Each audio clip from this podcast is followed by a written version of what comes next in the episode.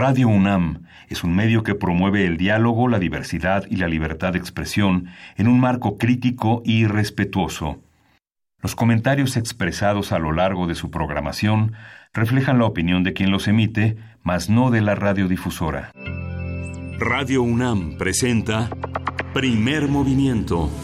El mundo desde la universidad.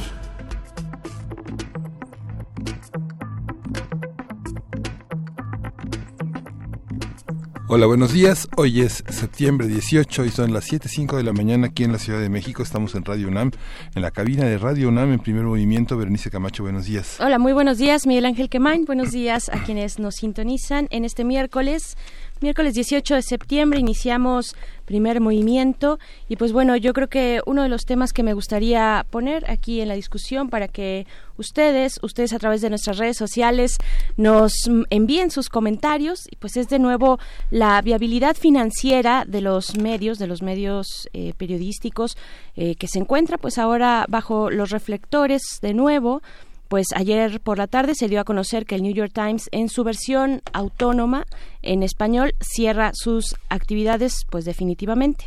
Después de tres años esta versión cierra la cortinilla de la redacción eh, una versión que pues expandió posibilidades de públicos internacionales más amplios, no solo desde la traducción de contenidos en inglés, sino de investigaciones independientes, ¿no? orientadas a revelar historias de la comunidad iberoamericana y pues bueno, desde su inicio, su inicio de operaciones en 2016, llevaba en realidad muy poco Miguel Ángel.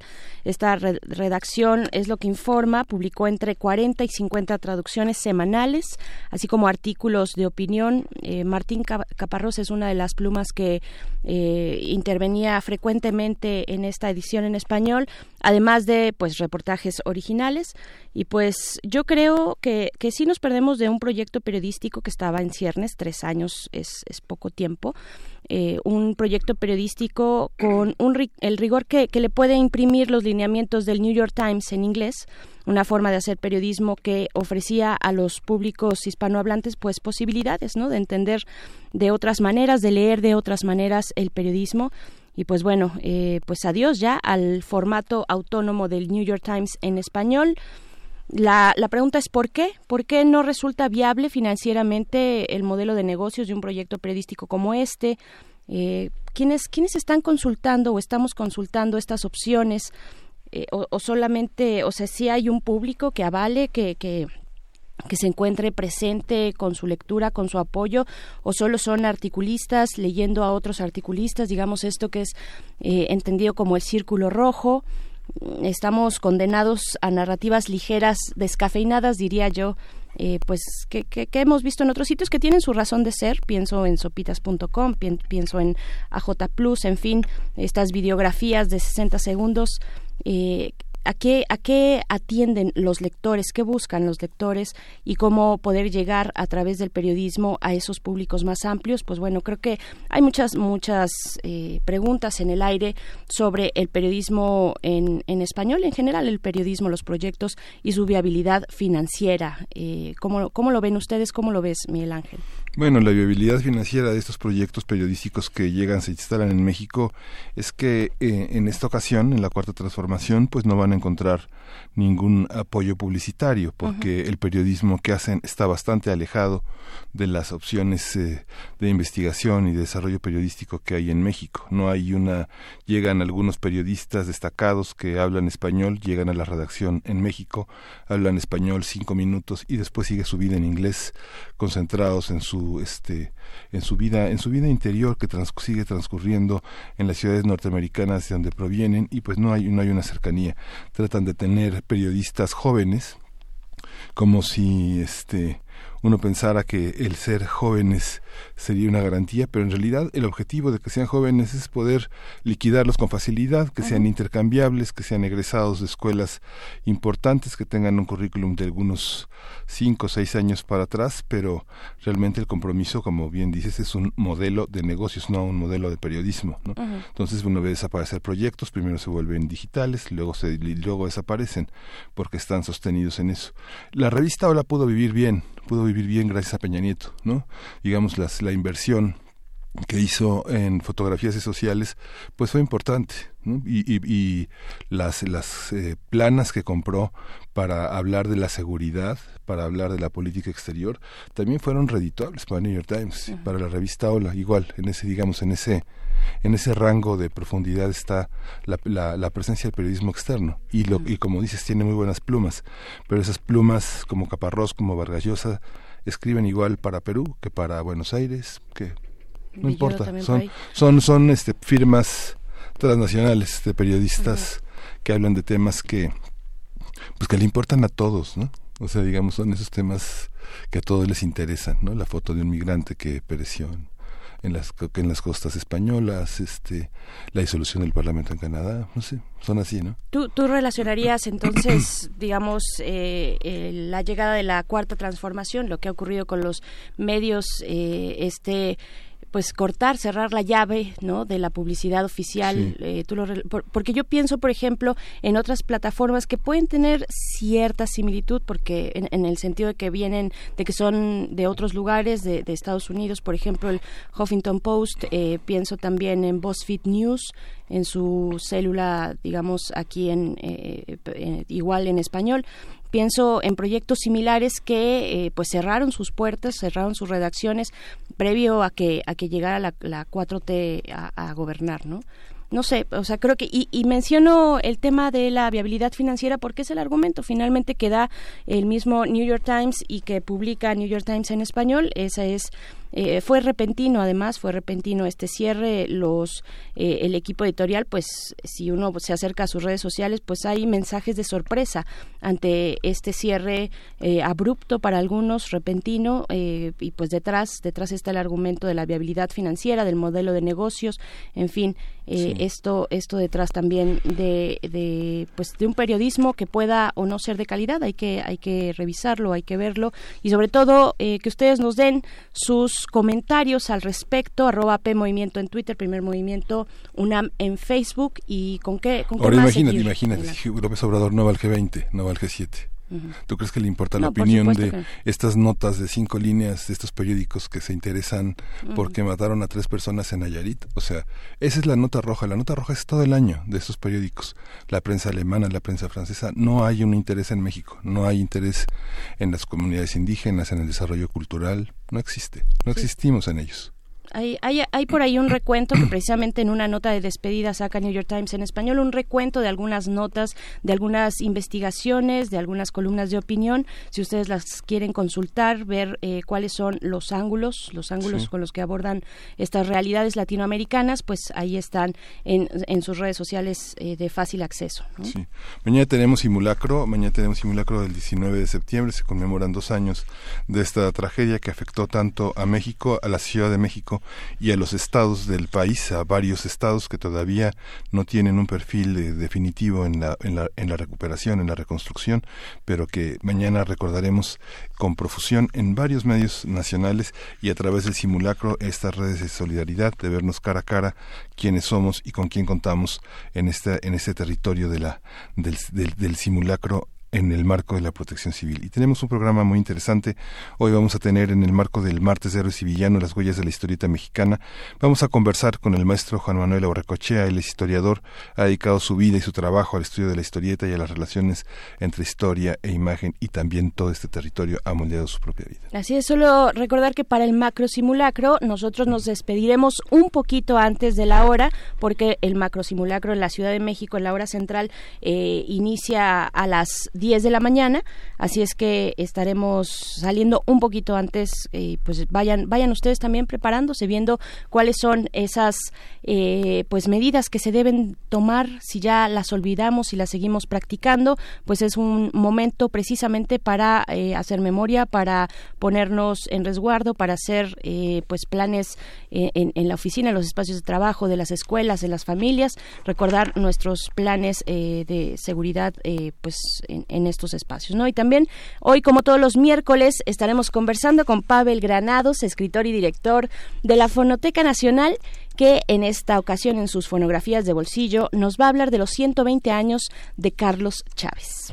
150 años de Carlos Chávez y vamos a tener en la nota nacional el tema de Ayotzinapa y los cambios en el discurso. Vamos a contar con el comentario de Álvaro Arreola, el doctor Álvaro Arreola, quien es investigador del Instituto de Investigaciones Sociales de la UNAM. Y para nuestra nota internacional platicaremos con el doctor Moisés Garduño, profesor de la Facultad de, Filosofía, de Ciencias Políticas y Sociales de la UNAM, especialista en estudios árabes e islámicos contemporáneos, pues qué otro tema sino los ataques, los ataques a Arabia Saudí y lo que implica regional y mundialmente, pues este ataque a las plantas petroleras, pues la más importante en, en el mundo, básicamente. Tendremos en la mesa del día el primer informe de gobierno de Claudia Sheinbaum, que estuvo intenso el día de ayer, muy polémico e interesante. Vamos a conversar con Laila Estefan Fuentes. Ella es investigadora del Programa Universitario de Estudios sobre la Ciudad en la UNAM y con la doctora, doctora Ivona Cuña Murillo. Ella es académica del Departamento de Ciencias Sociales y Políticas de la Universidad Iberoamericana. Bien, pues también hacia el final los 150 años de la tabla periódica. En esta ocasión, el espacio es para el magnesio, el cazador de fotones, con el doctor Plinio Sosa. Además, me encanta la manera poética en la que presenta los elementos de la tabla periódica. Él es académico de tiempo completo de la Facultad de Química, dedicado principalmente a la docencia y a la divulgación de la química. Así es que esto para el día de hoy. No nos vamos a música sin antes saludar a quienes nos sintonizan también a través del el 105.3 el 106.9 y el 105.7 allá en Radio Universidad de Chihuahua. Bienvenidos, bienvenidas. Vamos a estar con ustedes, si nos lo permiten, de 6 a 7 de la mañana hora de Chihuahua, 7 a 8 hora de la Ciudad de México y no sé exactamente con qué música nos vamos, vamos a, ir. Con la maldita vecindad y los hijos del quinto patio vamos a escuchar Mare. No, no, nos vamos con música. Regresamos. Fíjate, Berenice, que hace, hace, hace mucho tiempo hubo un tiempo que estuve reporteando en París y me levantaba y revisaba Le Monde, revisaba Liberación eh, y siempre había una subasta de arte mexicano. Siempre mm. vendían joyas de arte peruano, joyas de arte colombiano y trataba de ir a las, a las subastas y preguntarle a la embajada mexicana si sabía, si sabía que estaban vendiendo nuestro arte. No, no sabía se habían quedado en Balzac. Entonces, este, hoy publica justamente el periódico Reforma un, un, trabajo muy interesante sobre la subasta de joyas arqueológicas en Francia y la intervención de la embajada mexicana este, en este en este tema, además de la UNESCO. Digo, ya parece que empezó a importarles. Después del robo del Museo de Antropología también hubo un gran silencio y vale la pena levantarse, ver, ver la prensa europea y ver que en muchos países, como en muchas ciudades como Berlín, como Frankfurt, como Múnich, se venden nuestras joyas en subasta. Así es, platicaremos más adelante de este tema que es bien interesante, México impidiendo pues que una galería parisina subaste piezas prehispánicas eh, de, de, Teotihuacán, ¿no? Sí, Eso sí, sí. Entonces vamos ahora sí con La maldita vecindad, esto es Mari. Yo mejor me regreso a Yucatán. Me regreso a Yucatán. Me regreso a Yucatán.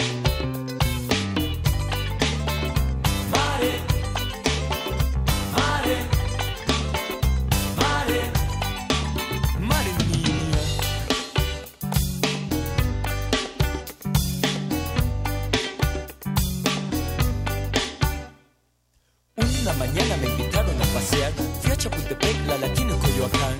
Mis parientes resultaron muy decentes y esa noche decidirme a reventar. Mucha luz en la calle, todo es despapalle. La verdad, yo prefiero los civiles y mejor me regreso a Yucatán. Me regreso a Yucatán.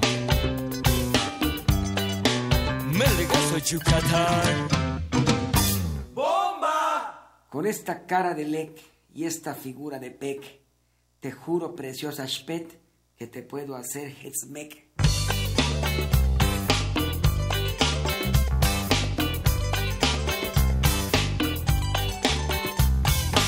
Bomba, no regreses a tu casa, aunque no tengas empleo.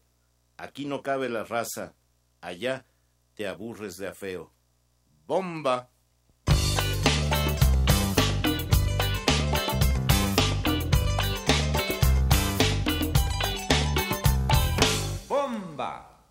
Al pasar por un panteón, yo vi una calavera y después de examinarla dije, a mí no me hacen tonto, este es de muerto.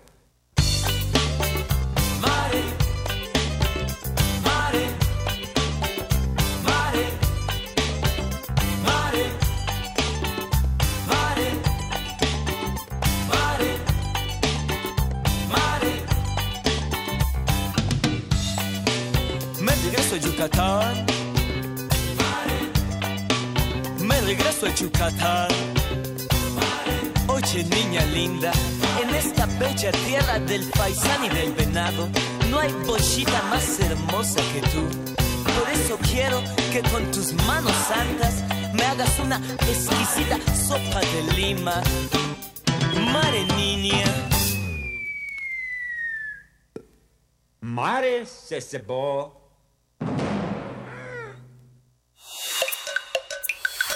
Primer movimiento. Hacemos comunidad. Miércoles de héroes y villanos. La historieta mexicana tiene una tradición que data de 1869, cuando se publicó la primera historieta en la prensa de nuestro país. Sin embargo, su época dorada se registró en las décadas de los años 40 y 50 del siglo XX, con títulos como Rolando el Rabioso, Los Supersabios, Adelita y las Guerrilleras, Memín Pingüín, La Familia Burrón o Los Superlocos. Así es, desde ayer se realiza el coloquio Huellas de la Historieta Mexicana en la Hemeroteca Nacional. En su primer día de trabajo se realizaron dos mesas sobre Gabriel Vargas y la historieta y sus archivos también. Fue inaugurada una exposición y se realizó un reconocimiento a José Luis Durán, el primer dibujante de El Hombre Araña para México. Los trabajos del coloquio continuarán este miércoles. Las citas en el auditorio José María Vigil y la sala de consulta de la Hemeroteca Nacional, que está en el edificio del Instituto de Investigaciones Bibliográficas en la Biblioteca Nacional, en el área de la Hemeroteca de la Universidad Nacional Autónoma de México en Ciudad Universitaria. Cabe señalar que la Hemeroteca Nacional de México realizó la catalogación y descripción de historietas mexicanas. Este trabajo comenzó hace una década y se puede consultar en la página www.pepines.unam.mx. Estuvimos platicando acá precisamente en ese momento. Contiene datos de más de 1.200 series, lo que representa alrededor de 40% de la colección. A propósito del coloquio y la colección de la Hemeroteca Nacional, vamos a conversar sobre la historieta mexicana, su importancia y lo que representa este tipo de publicaciones en la vida nacional. Está con nosotros el maestro Juan Manuel Aurrecochea, él es historiador, dedica su trabajo al estudio de la historieta y las relaciones entre historia e imagen, y entre sus publicaciones destacan puros cuentos y la, y la historia de la historieta mexicana. Él coordina el proyecto Pepines en el catálogo de historietas mexicanas de la Hemeroteca Nacional. Buenos días. Juan Manuel, ¿cómo está? Otra vez saludarlo con mucho gusto. Buenos días, Miguel Ángel. Buenos días, Denise. Pues buenos días a, a, los que nos escuchan. Gracias, Juan. Gracias. Pues en el eh, contexto de este, en el marco de este coloquio y esta exposición Huellas de la Historieta Mexicana, hace poco, maestro, hablábamos sobre eh, precisamente el catálogo digital de la hemeroteca del cual hemos hecho mención y, y pues queremos eh, preguntar yo creo que primero cuáles cuáles son los objetivos eh, que ha tomado la hemeroteca que persigue eh, con estos proyectos muy interesantes en torno a la historieta bueno yo creo que, que, que la hemeroteca con el primero con el catálogo y ahora con este con este coloquio y la exposición que, ha montado ahí también en las instalaciones de la hemeroteca, pues lo que hace es eh, justicia a un, a un medio, a una cultura popular que fue importantísima en el siglo XX y que durante muchos años pues fue invisible para la academia, para los estudios, para las miradas críticas y, y pues la, la, la hemeroteca la hemeroteca nacional que afortunadamente pese, pese a esto que acabo de decir conserva la colección más importante que existe en el país de historieta mexicana, una colección de que tiene más de siete mil volúmenes de historieta encuadernados de, historietas mexicanas publicadas entre los años 30 y los años 80 y otro tanto de historietas que todavía falta por encuadernar otra cantidad similar que pues, son sin duda un, un, tesoro invaluable para la no solo para la nostalgia sino para la investigación y para la revisión crítica de nuestro de, del pasado y de la historia cultural del siglo XX, entonces tanto con el catálogo que pone que pone a disposición de la pues de la gente abre las puertas a la colección misma para su consulta como con el coloquio y la exposición pues quiere llamar la atención sobre este pues sobre este tesoro y, invitar a la a, sobre todo pues a, a estudiantes a jóvenes a nuevas generaciones acercarse a esta tradición que, que con muchas otras cosas que en México pues luego este desaparecen sin dejar sin dejar más huella que una vaga nostalgia en la memoria no por títulos que fueron leídos por cientos de miles de gentes como la familia Burrón, los super sabios, los supermachos, este Calimán, lágrimas épicas, etcétera. Los, los, proyectos de historieta en México en la última mitad del, de la segunda mitad del siglo XX en México son muy distintos a los primeros proyectos fundamentalmente comerciales de empresas editoriales que sí pudieron digamos eh, salir adelante económicamente gracias a la venta de las historietas. ¿Hay un mercado de historietas alternativo? ¿Hay una historieta alternativa? Sí, yo, sí, claro. Yo creo que actualmente hay un, hay un, hay un, este, pues no solo un mercado, sino un medio de, de, de, historieta, de historieta joven y de, bueno, de historieta joven y de no tan joven que se que, que está produciendo obras muy interesantes y que está este muy viva entre eh, en, los jóvenes en las convenciones de cómics que se organizan que se organizan ya ya varias en, en el país. Hace poco estuve en una en Puebla y hay muchos creadores jóvenes muy interesados. Hay una revaloración del manga hay una revaloración de la novela gráfica. Actualmente por ejemplo ya en las librerías de México en cualquier librería vas a encontrar una sección de novela gráfica y historieta cosa que hace muy poco tiempo pues no se encontraba no, no se encontraban historietas en las librerías las, las historietas han entrado a los museos pero al mismo tiempo y para, para mismo tiempo lo que fue la historieta digamos popular mexicana que fue una gran industria una industria muy importante cultural y económicamente por, por la cantidad de lecturas y por la por la inmensa producción de historietas por haber sido un mercado muy rico pues prácticamente desapareció con el siglo XX y hoy lo que hay es un fenómeno cultural importante, pero cuantitativamente no tiene nada que ver con lo que fue la historieta popular mexicana en el, en el, en el, en el siglo pasado, ¿no? ¿De dónde, ¿De dónde abrevó esa historieta, digámoslo así, de la época de oro, la historieta mexicana del siglo pasado, años 40, 50, por ahí?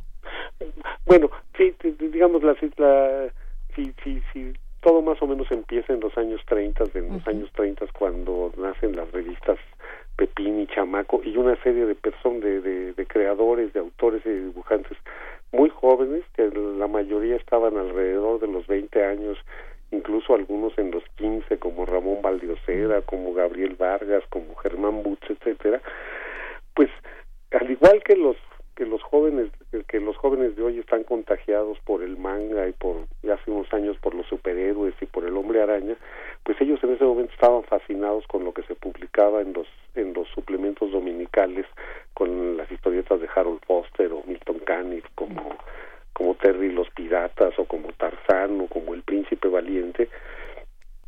En un momento en el que además era un, un momento pues no solo de crecimiento económico del país, de florecimiento de la industria editorial, de alfabetización, sino un momento en el que la cultura popular tenía un papel muy importante para la para no solo para el país y para la cultura, sino incluso para el Estado después de la de, de, la Revolución Mexicana. Entonces, una serie de factores explican que, en los años 30 haya, se haya dado este este gran boom de la historieta que nos llevó a publicar en los años 40 el, los primeros diarios de historieta que y creo que los únicos que se han este, publicado en el mundo porque hay que recordar que en 1943 en México se publicaban no, dos diarios de historieta. Pepín que salía todos los días de lunes a sábado y el domingo todavía tenía edición doble y lo mismo sucedía con Chamaco. Entonces eran este eh, pues revistas extremadamente populares, muy leídas y que pues contribuyeron a la alfabetización del, del país. Juan Manuel, una, una persona como usted con una larga, larga carrera en ese territorio, ¿lo sorprenden las, el interés de los investigadores extranjeros? ¿Encuentra sorpresas en, los, eh, en las propuestas académicas de investigadores de otros países, cosas que no alcanzamos a ver entre nosotros, pero que ellos sí logran ver en relación a sus propios contextos gráficos? Sí, sí, o sea, me sorprende, bueno, me me este coloquio y todas estas estas cuestiones los acercamientos que están teniendo hoy digamos este eh, si hace unos años nadie hacía una tesis sobre historietas hoy ya hay ya hay ya hay varios estudiantes que están haciendo maestrías y doctorados estudiando historietas en específico etcétera. Hay hay un acercamiento. Pero sin duda estamos muy lejos de lo que se hace por ejemplo en Argentina de lo que se hace en España de lo que se hace en Francia de lo que hace de lo que se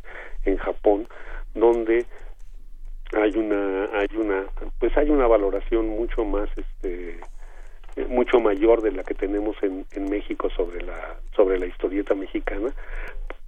Eh, cada uno de estos países por supuesto tiene un acercamiento sobre su historieta nacional. Por supuesto en Estados Unidos ahí hay hay muchísimos trabajos de sobre la historieta muchísimos libros publicados discusiones exposiciones etcétera y en México cuando la historieta estuvo viva cuando la historieta era una lectura masiva pues prácticamente había muy muy muy pocas gentes que se preocupaban por hablar de la historieta en público. Bueno, destacan por supuesto Carlos Monsiváis, este, Sergio Pitol Vicente Quirarte, Elena Poniatowska que hablaban de historieta, pero ninguno de ellos, digamos, era eh, lo hacían como lectores y también como críticos culturales, pero ninguno de ellos era un, digamos, un especialista en historieta en, en el fenómeno, ¿no? Esto se da hasta ya, ya, ya muy avanzado el siglo XX, ¿no? claro, a mí me, me interesa eh, pues el, el ambiente editorial que se tuvo en aquel momento que que propició eh, que la historieta mexicana pues proliferara de esa manera que, que, llegara hasta los públicos pues más amplios de nuestro país no cómo cómo entender ese momento editorial y cómo y cómo fue también el declive eh, este descenso esta ruptura digamos de la gráfica en la historieta mexicana bueno, yo creo que bueno el, el, digamos el auge de la historieta mexicana, lo que muchos llaman su época de oro, que va de estos, digamos, de los años 30 a los años 80, pues se puede explicar por muchas razones. Eh, primero, bueno, porque por la calidad, la calidad y la de los autores, de los dibujantes y de argumentistas que supieron, por supuesto, establecer una relación muy entrañable con su público, una que supieron conectarse con, con, lo que la gente quería o con la gente estaba eh, leyendo de una manera muy afortunada y, en esto hubo eh, no solo uno o dos, sino muchísimos autores que tuvieron esa capacidad de, de ver cuál era el humor que le gustaba a los mexicanos, cómo, cómo querían ver la aventura, cómo leer el romance, etcétera. Y por otro lado también pues una una coyuntura que ya podríamos llamar política, económica, etcétera, que favoreció el desarrollo de una industria, de una industria editorial que estuvo como todas las industrias en el siglo XX muy muy cobijada y muy protegida por el Estado. Recordemos que que las que, que la historieta, que las historietas se imprimían en papel subsidiado, que tenían exenciones de impuestos, que tenían este facilidades de, de, distribución incluso las grandes este las grandes editoriales tenían un, un convenio monopólico con la unión de voceadores lo cual les favorecía distribuir llegar a, a, distintos lugares. Además tuvo la, la, la capacidad de ser una industria de exportación en América Latina y el sur de los Estados Unidos sobre todo en la, a partir de los años 50 y los 60, pues la historieta americana tuvo un papel muy relevante. También, se exportó muchísima historieta a estos lugares, en algunos lugares exportando historietas directamente impresas y en México y en otros lugares como Perú reeditando historieta mexicana allá, ¿no? Fíjese que hay una hay una parte de la que la caricatura se a veces se confunde con el desarrollo de ilustradores, que generalmente la, el, los ilustradores en México siempre hay una gran camada de jóvenes eh, trabajando para editoriales de libros infantiles o simplemente para la propia, la propia eh, industria gráfica. También están los cartonistas que poco a poco se han convertido en, en este en, en hacen series hacen pequeños cómics como por ejemplo Gisitrino como eh, lo, lo han hecho la gente del hijo del aguizote el, este como lo han hecho eh, este grupo de cartonistas que ahora están en televisión, en TV incluso, Elguera, Hernández, Champs, el Chamuco, perdón, el Chamuco, ¿no? Sí. Este, ¿cómo ve eso, digamos? Hay esa ese territorio del profesional que está entre todas entre esas aguas. La jornada publica ahora las caricaturas en movimiento, ¿no? Magú hace casi casi un cómic a escala, ¿no? Sí, digamos siempre como que los, los, ha habido una, un vasos comunicantes entre la historieta, la caricatura y otras expresiones gráficas. Por ejemplo, muchos, muchos, la historia del cine de animación en México también es una historia muy poco conocida y muy poco explorada, pero hubo muchos, pues, todas las, casi todas las, las, las, las personas que se dedicaron a hacer eh, o intentaron hacer cine animado en México provenían ya sea de la caricatura o de la historieta hicieron trabajos paralelos y, lo mismo con la ilustración. Muchos muchos dibujantes de historietas hacían, hacían ilustración publicitaria hacían viñetas para periódicos. Muchos hacían al mismo tiempo historieta y caricatura política como claramente digamos está el ejemplo de de Ríos y muchos otros de lo de Helio Flores o Naranjo mismo que también hizo historieta muchos caricaturistas. Y sabe lo que sucede con con la ilustración, con la ilustración periodística, con la ilustración en publicaciones periódicas, eh, etcétera, es que está pasando como, pues como todos los impresos por un periodo en el que están cambiando vertiginosamente las cosas por el predominio de lo digital.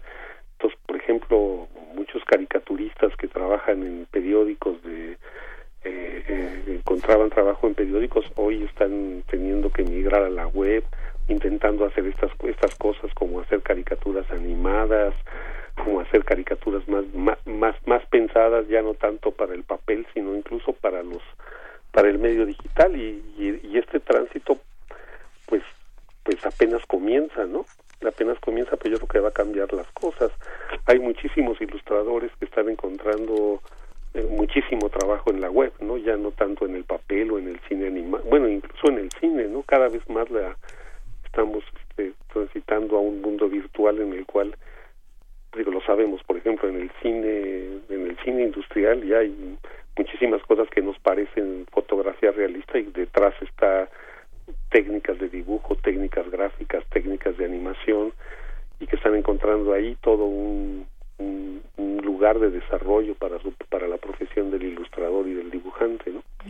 y por otro lado pues seguimos y eso seguiremos y será eterno seguiremos este, produciendo y necesitando narrativas que nos cuenten y nos expliquen y nos ubiquen en este mundo, ¿no?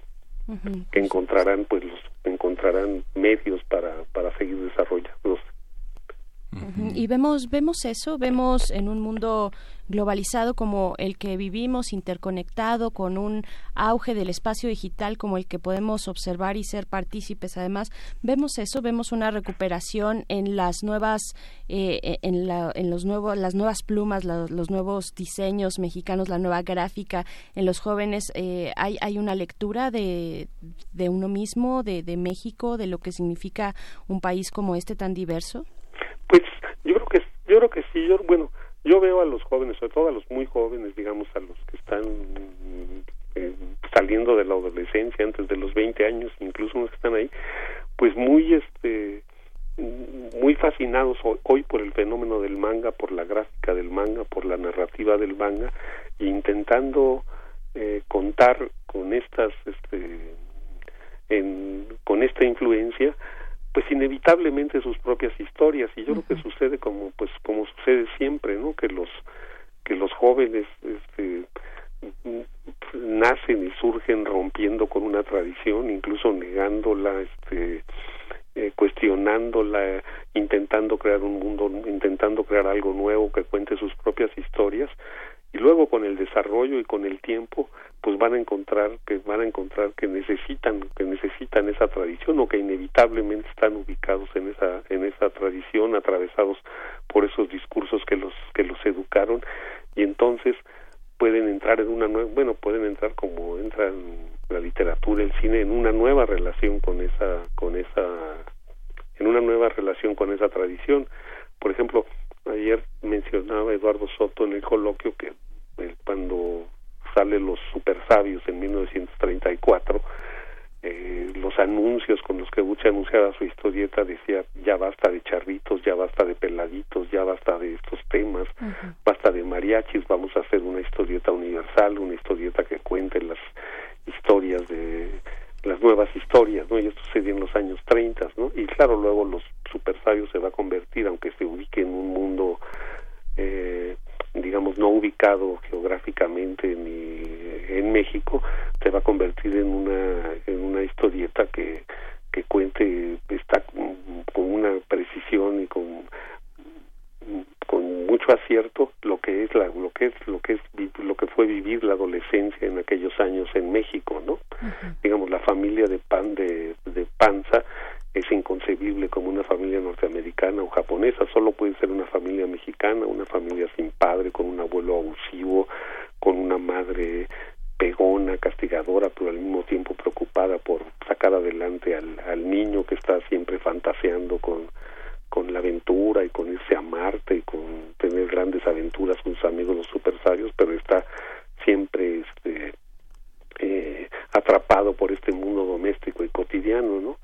y, y, así y así así y así sucede siempre y creo que eso que eso sucede sucede hoy con, con, con los jóvenes que están que se reúnen y que trabajan en torno a, fanzines y, y, y, al manga que, que además este pues compite con la historieta norteamericana en todos los terrenos, ¿no? no solo en México, sino en América Latina, en Europa y en, por supuesto en Asia, ¿no? Así es. Hablamos todavía cuando pensamos en las nuevas expresiones, hay cabida para, para los estereotipos y, y cómo se maneja la, la comicidad, el, el burlarse de estos estereotipos, burlarse de uno mismo, pero también de los otros, ¿no? Sí, bueno, esta es una, esta es una mecánica, digamos, intrínseca al humor, ¿no? El humor siempre siempre tendrá que ver con, con estereotipos, con arquetipos, con la figura del héroe, con la figura del macho, con la figura de la madre, etcétera, con estas figuras o con la figura de la aventura, etcétera, que siempre este eh, estarán en el en el en el en, en la base de la base del humor, ¿no? Y entonces pues por supuesto eh, tienen que ver y se seguirán explotando y seguirán trabajándose estos estereotipos y estos arquetipos mientras sigan siendo hegemónicos en la, en, el, en, la cultura, ¿no? Y esto se va a expresar en la caricatura, en la historieta, en el cine y en todos los medios, ¿no? ¿Y el coloquio cómo, cómo lo ha visto? ¿Quiénes, ¿Quiénes están? ¿Cuáles son las ponencias que más le han llamado la atención? ¿Con qué nos podemos quedar? Están haciendo la transmisión en streaming también. Sí, sí, mira, ayer por ejemplo hubo dos mesas, de una hablaría poco porque yo estuve ahí hablando de, la tradición de la historieta mexicana y los archivos. Échese porras. Estuvo Eduardo Soto, que, que, es el que ha hecho un esfuerzo heroico pues como promotor, creador y, muy único financiero prácticamente del Museo de la Caricatura y la Historieta que está en Anenecuico que se ha preocupado por conservar historietas y contó la historia de este museo, de este esfuerzo de un coleccionista particular que por simpatía, afición y amor al medio ha hecho una labor destacadísima en el rescate de la historieta mexicana. Hay que recordar que el papel importantísimo de los coleccionistas y de los esfuerzos individuales en construir acervos para la memoria colectiva. Entonces su ponencia fue muy interesante. También hubo una, una, una una plática entre Mayola Benítez y Laura Nayeli Hernández sobre Gabriel Vargas y el mundo de Gabriel Vargas desde sus orígenes en las haciendas pulqueras de Hidalgo hasta hasta los años 80 pasando por los superlocos, la familia Burrón, que fue muy muy muy interesante y además muy divertida las anécdotas que contaron. Contamos ahí con la presencia de la de, Graciela Vargas, la hija de Gabriel Vargas, estuvo muy contenta. Se inauguró la exposición. Hoy hay tres mesas, una dedicada a la caricatura y el humor, donde Aida Ramírez va a trabajar el tema del peladito, Ana Laura de la Torre va a nos va a hablar de, de las caricaturas y las historietas que se publicaban en la Guacamaya, que era una, un, periódico obrero, Telma Camacho Morfí nos va a hablar del buen tono, de las historietas comerciales que promovían el uso del cigarro en los primeros años del siglo XX, Mercurio López va a hablar de Juan Artenaki y Adelaido el Conquistador, luego va a haber una mesa sobre crónica y aventura, en la cual se va a hablar de Adelita y las guerrillas, del halcón, de fantomas, y, Agustín Sánchez va a plantear una, una interesante mm, ponencia sobre el fin de la historieta, y finalmente va a haber una mesa que va a tratar de, una mesa un poco miscelánea, que va a hablar, en, la cual varios este, jóvenes van a hablar de por ejemplo, Cintia Bolio de cómic, feminismo y política, Saraí Suki Castelli del manga en México, estas preguntas que, que hoy en esta plática nos han, nos han llamado la atención, Emanuel Espinosa de la historieta mexicana como industria, en fin, o sea, hay, hay, una gran variedad de mesas y pues las de ayer fueron muy interesantes y las de hoy también prometen serlo. Sí, pues estaremos ahí siguiéndolo. Pues le agradecemos muchísimo, este maestro Juan Manuel Aurrecochea. Lo seguiremos leyendo como hemos hecho con disciplina en los últimos 30 años. Y pues muchísimas gracias por esta conversación y por todo su aporte, por toda esta pasión. Muchas pues, gracias. yo les agradezco mucho este, eh, la oportunidad de platicar con la audiencia de Radio Universidad y de, con ustedes. Y, y, pues los saludo. Gracias, gracias, maestro Juan Manuel. Nada más decir que estamos eh, invitándoles entonces al coloquio de exposición Huellas de la Historieta Mexicana en la Hemeroteca Nacional que se llevó se llevará a cabo, bueno, desde el día de ayer y el día de hoy también, de 10 de la mañana a 3 de la tarde en el auditorio José María Vigil. Ahí está la invitación. Muchas gracias. Vamos a ir con música, vamos a escuchar de Ave Sol, el baile de las frondas. thank you.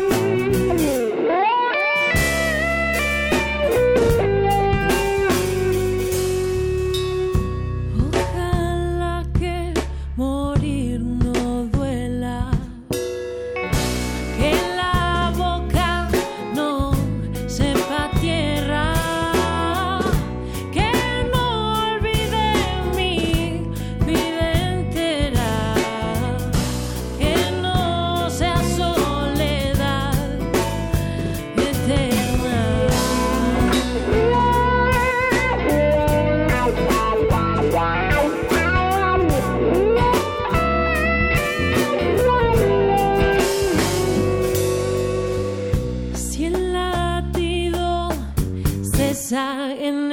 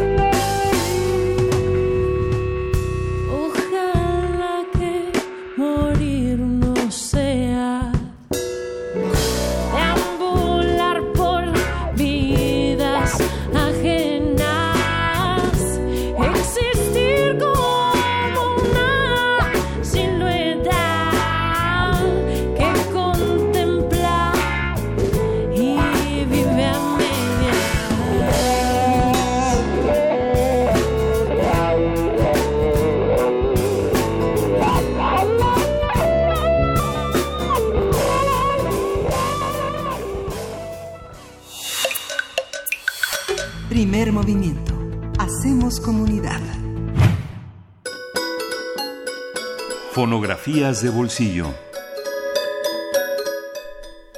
Y ya se encuentra en esta cabina, como todos los miércoles, Pavel Granados, escritor y director de la Fonoteca Nacional, para hablar de distintos temas, entre ellos Manuel Esperón. Carlos Chávez también, bienvenido, pues, Pavel. Hola, a ver, eh, Miguel Ángel, pues se me ocurrió que eran dos versiones de lo mexicano.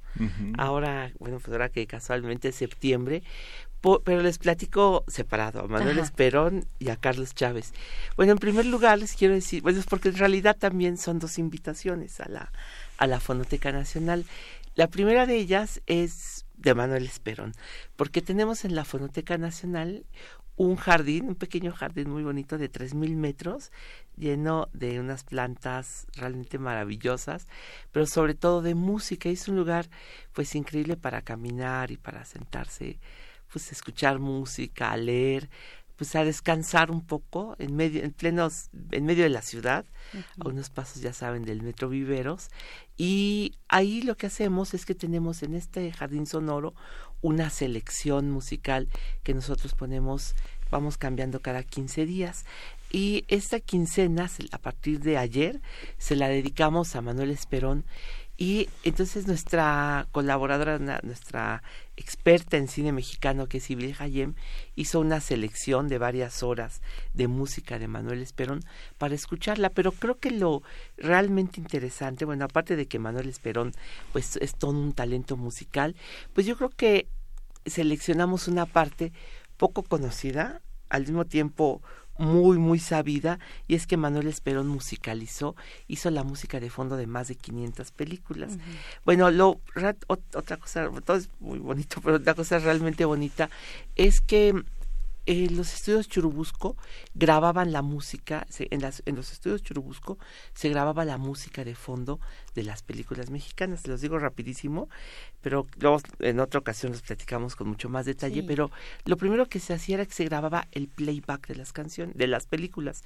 Es decir, la música que, las canciones que se cantaban en las películas se grababa antes en los estudios Churubusco, de tal manera que cuando los cantantes ya estaban en la película y cantaban una canción, pues les ponían la música y ellos nada más pues movían la boca, hacían el playback y después ya se editaba, se ponía la música sobre la película. Finalmente, ya que tenían toda la película, los, ah, los directores musicales grababan la música de fondo.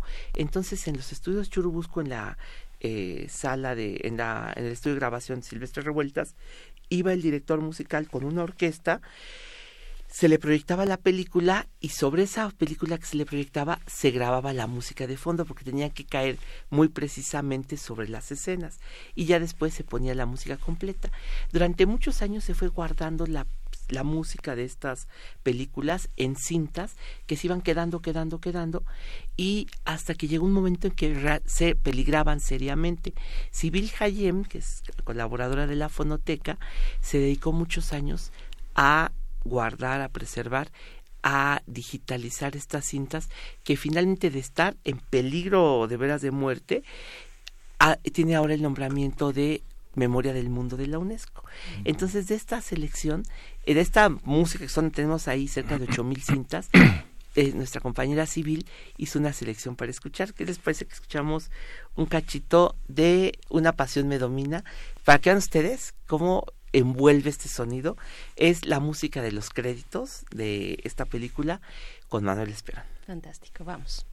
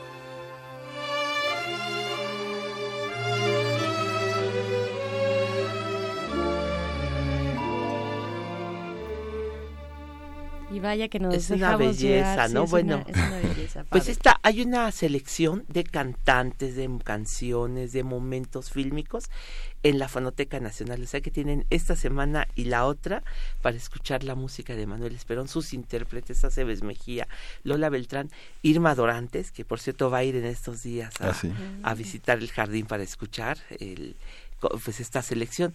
Y la otra es una invitación para hoy, porque en la, a las 7 de la noche vamos a inaugurar la exposición Caballo de Vapor, los 120 años de Carlos Chávez. Les quiero decir rápidamente que, bueno, en primer lugar, esto se debe a la generosidad de la familia Chávez, que tiene una colección enorme, maravillosa de la vida y la obra de Carlos Chávez. Pero fíjense ustedes que fue tanto lo que pudimos encontrar, lo que, pues tanto la generosidad de la familia Chávez, que desde el principio en la Fonoteca Nacional convocamos, no, no cabía todo en la Fonoteca Nacional, entonces convocamos a otras instituciones, el Museo del Fuego Nuevo en Iztapalapa, la Casa Estudio Diego Rivera y el Museo de Culturas Populares y naturalmente la Fonoteca Nacional, nos dividimos este, estas piezas para hacer cuatro exposiciones que en realidad es una sola. El Museo de Culturas Populares ya tiene abierto eh, la colección de instrumentos prehispánicos de Carlos Chávez.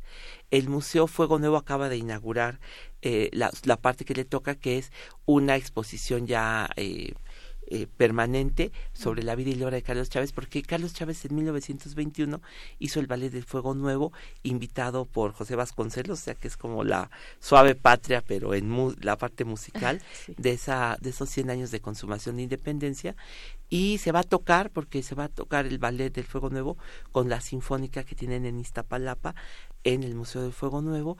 La Casa Estudio Diego Rivera tiene obras de arte que pertenecieron a Carlos Chávez. Entre otras, hay un collage que le regaló eh, Frida Kahlo a Carlos Chávez que no se había exhibido. Bueno, está atribuido a ella. Y nosotros en la Fonoteca Nacional vamos a hacer la parte musical, es decir, las grabaciones, los discos y algunas imágenes interesantísimas con decoraciones, algunos instrumentos musicales, sus batutas, fotografías, eh, pues parte de la amistad, por ejemplo, de Carlos Chávez con Aaron Copland, hay fotografías de ellos, el diseño que le hizo Andy Warhol a Carlos Chávez también va a estar ahí expuesto. Y cosas, bueno, una cosa realmente bonita, el neceser es una maletita que le regaló Igor Stravinsky a Carlos Chávez y a la que usaba con la que se rasuraba, se peinaba, se veía en el espejo, va a estar expuesta en medio de este mundo musical. Por ejemplo, las cintas del Festival de Cabrillo, que eran, son unas cintas que acaban de llegar a la Fonoteca Nacional el año pasado, que le regaló Carlos Chávez a Tonatiu de la Sierra, hijo de la pianista María Teresa Rodríguez, que contienen estas cintas de este festival en que participaba Carlos Chávez y que él dirigía. Entonces, esto es, yo creo, increíble porque es, bueno, naturalmente va a haber una playlist en toda la exposición que va a hablar de todo este, de esta trayectoria de Carlos Chávez, pues el aspecto musical, el aspecto de las grabaciones. Quiero decirles que cuando escuché por primera vez las cintas del Festival de Cabrillo, era emocionante porque estuvieron mucho tiempo guardadas en la familia de María Teresa Rodríguez, mm. las llevaron a la fonoteca, las pusimos y resultó que de esa cinta salió toda una sinfónica, parecía que tenías enfrente de ti a Carlos Chávez dirigiendo con esa pasión con la que se le ve en las imágenes dirigiendo. Bueno, eso se transmite. Y bueno, pues es una visita a tantos y tantos años de Carlos Chávez. Bueno, nos vamos. Hay, hay, en la lista, en la, en la lista de los nuevos acervos, en el nuevo edificio del Archivo General de la Nación, el archivo de Carlos Chávez, que está en comodato por la familia, ah, está entre cárceles y presidios y Carlos Salinas de Gortari. Es el archivo 64. Y ah, nadie le hace caso. De ahí nos prestaron. Ahí les prestaron. La cajita está ahí. Bien. La cajita está ahí.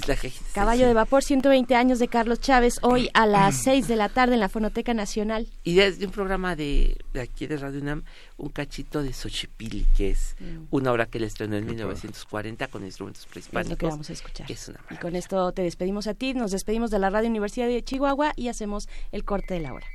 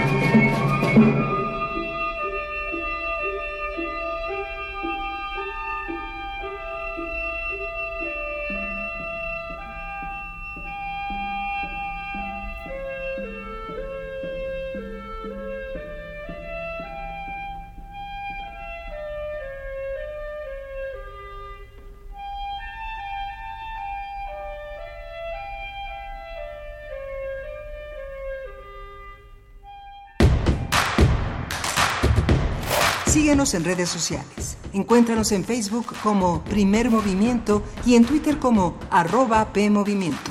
Hagamos comunidad.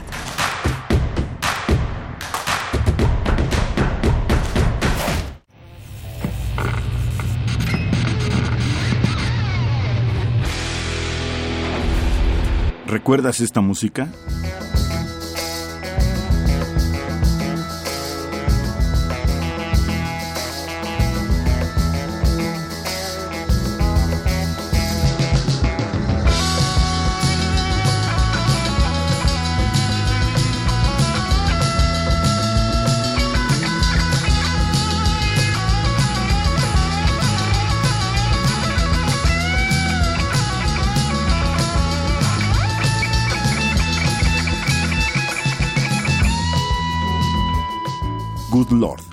Paladin, 1972. Recuerda y revive con nosotros cuando el rock dominaba el mundo. Todos los viernes a las 18.45 horas por esta frecuencia, 96.1 de FM. Radio UNAM, Experiencia Sonora. En 30 años, el mal manejo de los recursos naturales ha acabado con el 26% de nuestros bosques. Tan solo entre el 2010 y 2015, perdimos 91.000 hectáreas de bosques cada año. La ventaja es que ahora, con la nueva Ley General de Desarrollo Forestal Sustentable, se cuidarán mucho más y mejor nuestros bosques y selvas. Algunos beneficios son que se le pagará a los propietarios de los bosques para cuidarlos y conservarlos. ¿Y de quién creen que fue esta propuesta? Sí, del Partido Verde.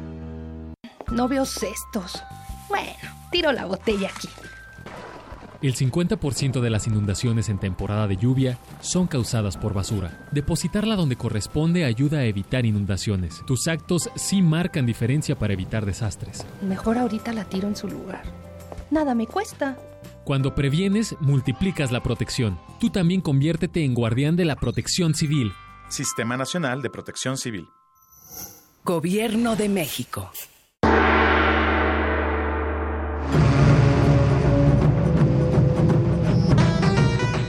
Felicidad puede estar escondida en los pequeños detalles, en una nube dorada, en un disfraz de murciélago o en un champiñón verde. No dejamos de jugar cuando nos volvemos adultos.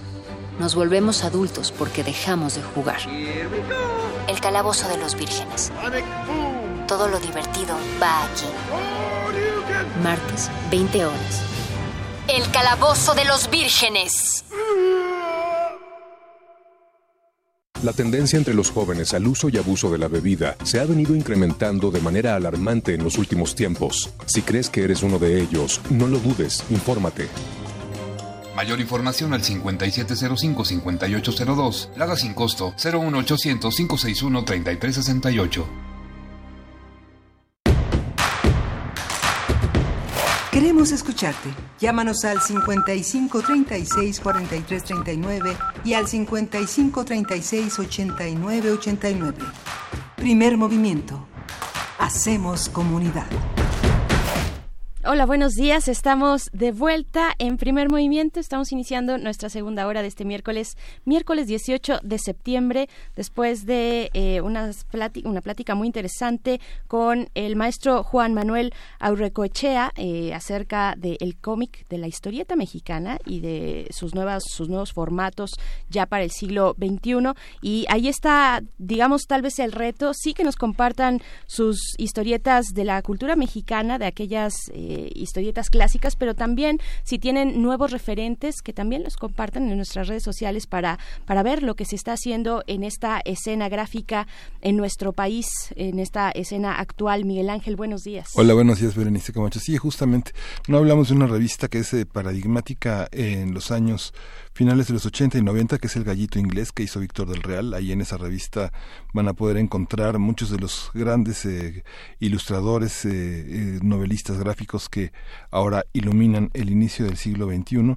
Vale la pena eh, esas iniciativas. ¿Quién podrá hacerlo? Hay muchísima, muchísimos ilustradores y muchísimos eh, autores de cómics que están en los estados, en diferentes, en diferentes proyectos, todos ellos muy jóvenes, todos ellos en los años 30, finales de los 20, 30, en todas partes haciendo un trabajo pues muy interesante que circula pues entre los grupos de jóvenes que están eh, amantes de lo gráfico, ¿no? Desde el tatuaje, los diseños sobre la piel hasta las ilustradores, las ilustraciones en internet, ¿no? Así es, pues eh, hay, hay de todo y para todos los gustos. Es una escena que se aproxima a, a muchos a muchos lectores, ¿no? Eh, yo pienso, por ejemplo, en los femcines que estuvimos entrevistando a una de sus autoras, estos fanzines de hechos por mujeres, hechos por mujeres. Estuvimos en la Filuni con una de ellas y también eh, la semana pasada, platicando al respecto, la semana pasada o antepasada, no recuerdo bien, estuvimos también por la noche aquí en Radio UNAM platicando de estos nuevos formatos gráficos y pues bueno, damos la bienvenida a quienes nos sintonizan a través del 104.3 allá en Morelia a través de la radio Nicolaita. Saludos, bienvenidos, bienvenidas, ¿cómo, cómo despiertan, cómo amanecen en Morelia? Vamos a tener eh, una hora muy interesante, Miguel Ángel, eh, una hora difícil puesto que también eh, para el tema de Ayotzinapa siempre es complicado, siempre duele aproximarse, pero hay eh, pues nueva información ahí en, en, los días recientes pues hemos tenido una lecturas distintas, pues va cambiando y evolucionando el panorama respecto a este caso de la desaparición de los 43 estudiantes de la normal Isidro Burgos de Ayotzinapa. Vamos a conversar en unos momentos más con el doctor Álvaro Arre la investigador del Instituto de Investigaciones Sociales, acerca de este, de este tema. Y vamos a tener también en la nota internacional la participación del doctor Moisés Garduño, profesor de la Facultad de Ciencias Políticas y Sociales de la UNAM, para hablar de los ataques a Arabia Saudí y lo que implica regional y mundialmente este, este tema que tiene el petróleo como, como centro de la reflexión y del debate. Bien, pues vamos entonces ya a nuestra nota nacional. Primer movimiento. Hacemos comunidad. Nota nacional. Ante la reciente liberación de 24 policías de Iguala vinculados con la desaparición de los 43 normalistas de Ayotzinapa, Alejandro Encinas, subsecretario de Derechos Humanos de la Secretaría de Gobernación, afirmó que se trata de una burla a la justicia, ya que estas resoluciones alientan el silencio, la complicidad y la impunidad para conocer la verdad. Encinas dijo que también muestra la podredumbre en la que se encuentra el sistema de impartición de justicia. Importante esta declaración de nuestro país que huele a podrido. El funcionario dijo que de las 142 personas de por este caso, 77 ya han sido liberadas porque, dijo él, los jueces han encontrado evidencias de tortura, sembrando, sembrado de pruebas y falta de elementos probatorios. Por ello anunció que la Fiscalía General de la República presentará los recursos y diligencias contra funcionarios como el ex procurador Jesús Murillo Caram, el exdirector de la Agencia de Investigación Criminal Tomás Herón de Lucio y José Arón Pérez, que es ex titular de la Unidad Especial de la PGR para el caso. Ayer en su conferencia matutina el presidente Andrés Manuel López Obrador dijo que la Fiscalía General de la República está dispuesta a reponer los procedimientos sobre el caso Ayotzinapa y reiteró la queja ante el Poder Judicial por la acusación por la actuación, perdón, de los jueces en la liberación de los implicados. Eh, por su parte, la Comisión Nacional de Derechos Humanos lamentó la reciente liberación de estas 24 personas inculpadas en el caso Iguala. Mediante un comunicado, este organismo insistió en la necesidad de que todos los procesos penales iniciados se fortalezcan probatoriamente y las nuevas consignaciones que se presenten se hagan de manera sólida mejores y mejor estructurada. La CNDH recomienda aprovechar los elementos probatorios e información contenidos en la recomendación respectiva, cual recordó aún no ha sido ni atendida ni cumplida. Bien, pues haremos un análisis de lo recientemente establecido por Alejandro Encina sobre el caso Ayotzinapa, a qué apunta, cómo cambian los hechos y qué nuevos escenarios se plantean. Para ello nos acompaña en la línea el doctor Álvaro Arreola Ayala, quien es investigador del Instituto de Investigaciones Sociales de esta universidad. Bienvenido, doctor Arreola, muy buenos días. Hola, buenos días, Miguel Ángel Berenice. Gracias. Pues, ¿cómo leer este, estos nuevos panoramas que se asoman para el caso Ayotzinapa? A casi cinco años, estamos ya a una semana de que se cumplan cinco años, pues, de esta, de esta tragedia. Sí, así es. Mira, en, en primer lugar, creo que pocas ocasiones tiene uno en la historia mexicana de contemplar y ser testigo de un claro y evidente enfrentamiento entre poderes de la República. Creo que en este caso el poder ejecutivo de la República Mexicana tiene una opinión que es verdaderamente digna de atención y de reflexión de todos hacia lo que es el otro poder de la República, que es el Poder Judicial.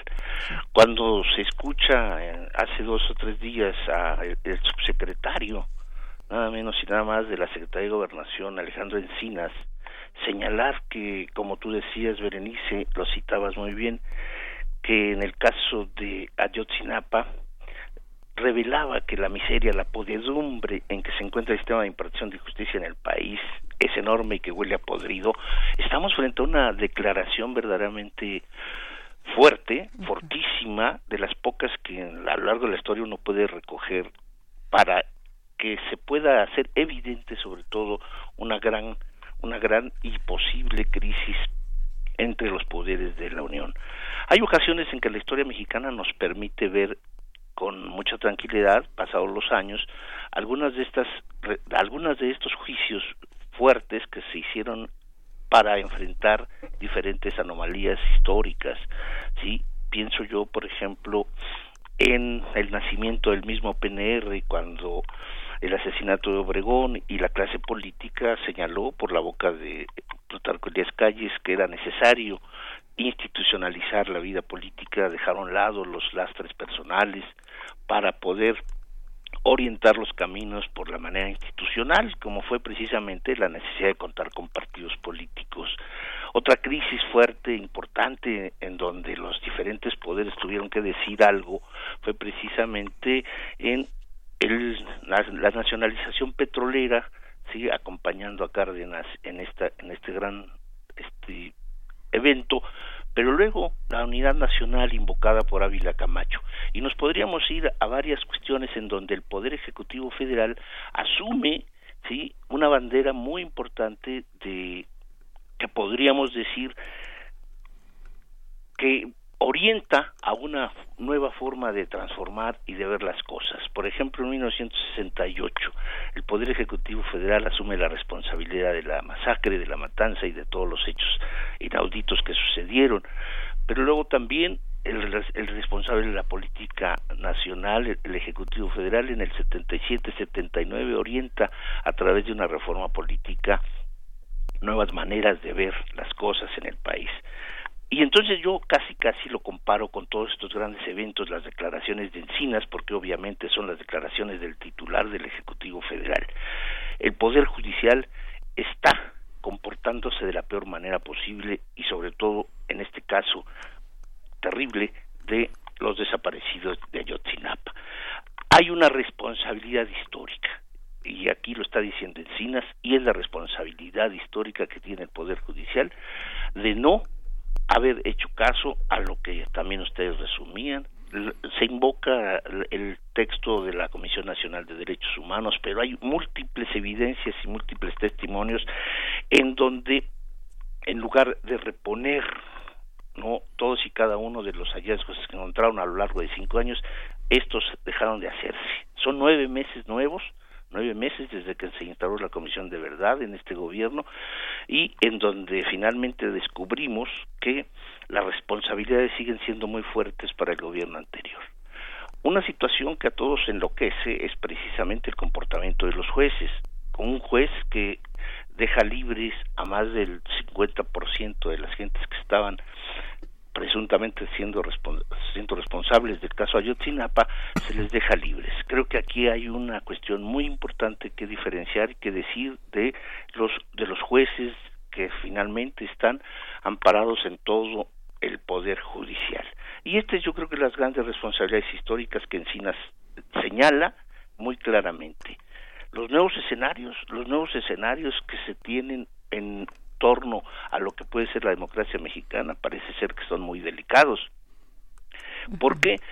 Porque lo que estamos viendo finalmente es un es, es un escenario es un escenario histórico. Miren, es el caso, por ejemplo, los jueces están dejando libres a muchas personas que estarían involucrados y el poder ejecutivo sube al siguiente nivel a lo mejor y posiblemente muchos de estos no eran verdaderamente responsables, pero el Poder Ejecutivo responde diciendo que la siguiente fase es llamar a cuentas por incumplimiento de obligaciones al ex procurador general de la República Jesús Murillo Caram y al exdirector de la Agencia de Investigación Criminal Tomás Herón.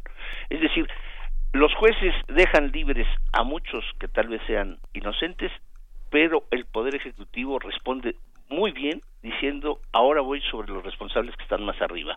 Y este es un serio problema que tiene el Poder Judicial porque si nuevamente vuelve después de la después de que la fiscalía escuche a Murillo Caram como a Tomás Cerón y los haga presuntos responsables, posiblemente los jueces vuelvan a ocuparse de liberarlos pero creo que la pista está completa. La siguiente, el siguiente piso sería Miguel Osorio Ochong y Enrique Peña Nieto.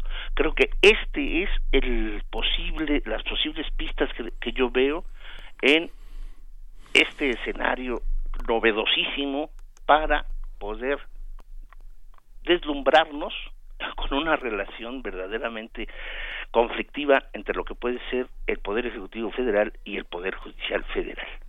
Una vez más, además hay que decir que, que esta exigencia es de los padres y madres de Ayotzinapa de proceder penalmente eh, contra Murillo Karam y Tomás Herón, ex procurador y ex director de la Agencia de Investigación Criminal, respectivamente, ¿no? Sí. Eh, está atendiendo el presidente Andrés Manuel López Obrador a la exigencia de, eh, de los padres y madres de Ayotzinapa. ¿Qué, ¿Qué, decir? ¿A quién, ¿A quién le está hablando? ¿Qué, ¿Hasta dónde puede escalar? Son, son declaraciones muy fuertes, ¿no? Eh, queremos, por supuesto, como sociedad, que se llegue a la verdad y que se llegue eh, ya de manera certera, ¿no? Digamos, siguiendo los procesos judiciales y, y, de la ley que generalmente son largos, pero, pero, pero que se llegue ya a la verdad, ¿no? Sí, esto es algo que es deseable y obligadamente tiene la responsabilidad el gobierno federal de aclararnos a todos. No podemos vivir en la zozobra después de cinco años para saber la, para saber el paradero de los 43 muchachos normalistas pero creo que precisamente se está escalando, se está escalando el conflicto político, ya no solamente lo que es la búsqueda de los desaparecidos, que por, porque por cierto Encinas habla de más de 200 espacios territoriales en Guerrero, que en donde se han tratado de localizar y no se encuentran, pero sí cuando menos señala que no, han, no, no dejarían de haber estado o salido de Guerrero. Esto es muy claro, pero lo que sí importa y, y hay que insistir mucho es sobre todo en la fractura que tiene desde hace cinco años un gobierno, un gobierno que tenía dos posiciones claves, una la que manejaba la Secretaría de Gobernación, Osorio Chong, y la que conducía, obviamente, Luis Videgaray con, con Nuño y con el, el entonces procurador Murillo Caram. Eran dos versiones y parece ser que en todo caso el vencedor de la cerrazón que hubo en torno a Yotzinapa fue Osorio Chong. Esta es una de las cuestiones que finalmente creo que va a escalar el proceso judicial.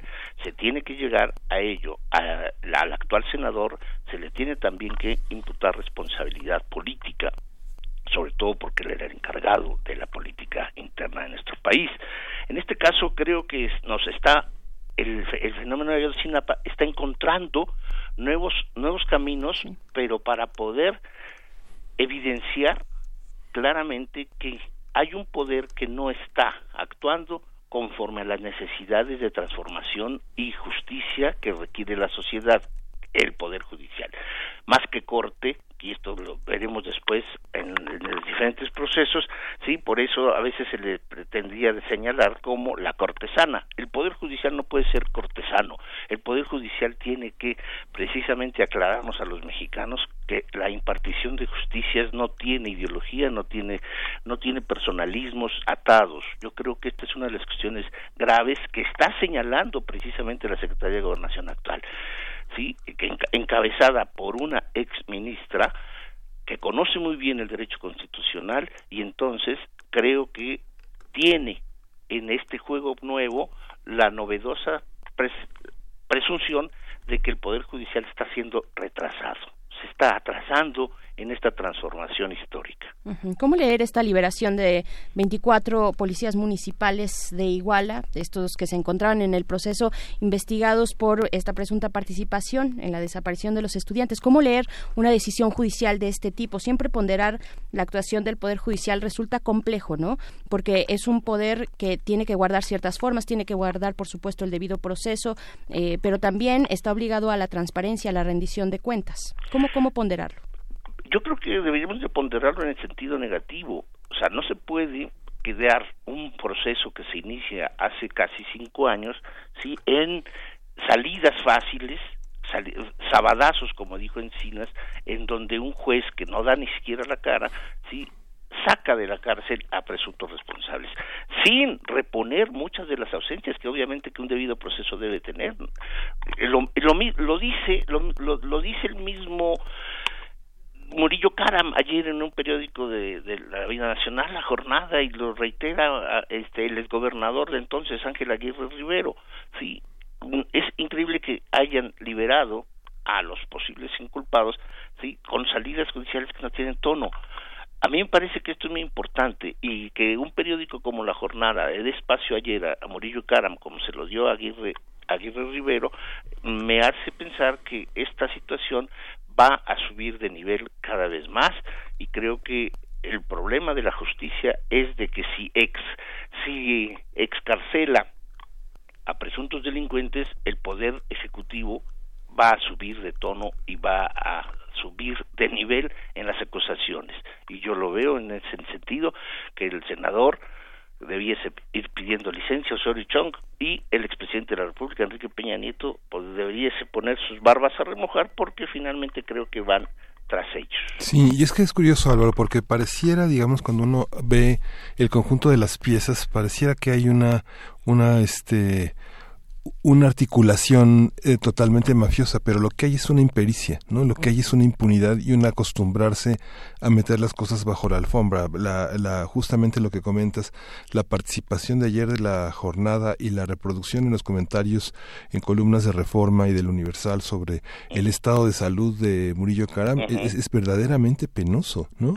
O sea, es algo, este, una, una evasión, una, una, una petición, este, bajo, sotoboche, como se dice, este, de pedir una negociación con las, con las autoridades, de pedir como perdón, porque salieron muy orondos y girondos a hablar de, de que sus, sus verdades históricas y en realidad lo que hay es una verdadera desconexión, ¿no? Digamos, ya ahora que la Secretaría de, Gobernación va a tener, no sé cuántos, metros cuadrados serán, 80 metros cuadrados de físicos, este se va a convertir en un pequeño en un pequeño departamento en la colonia centro la Secretaría de Gobernación sin sin muchísimas líneas que le permiten también tener una posibilidad de, de mayor indagación.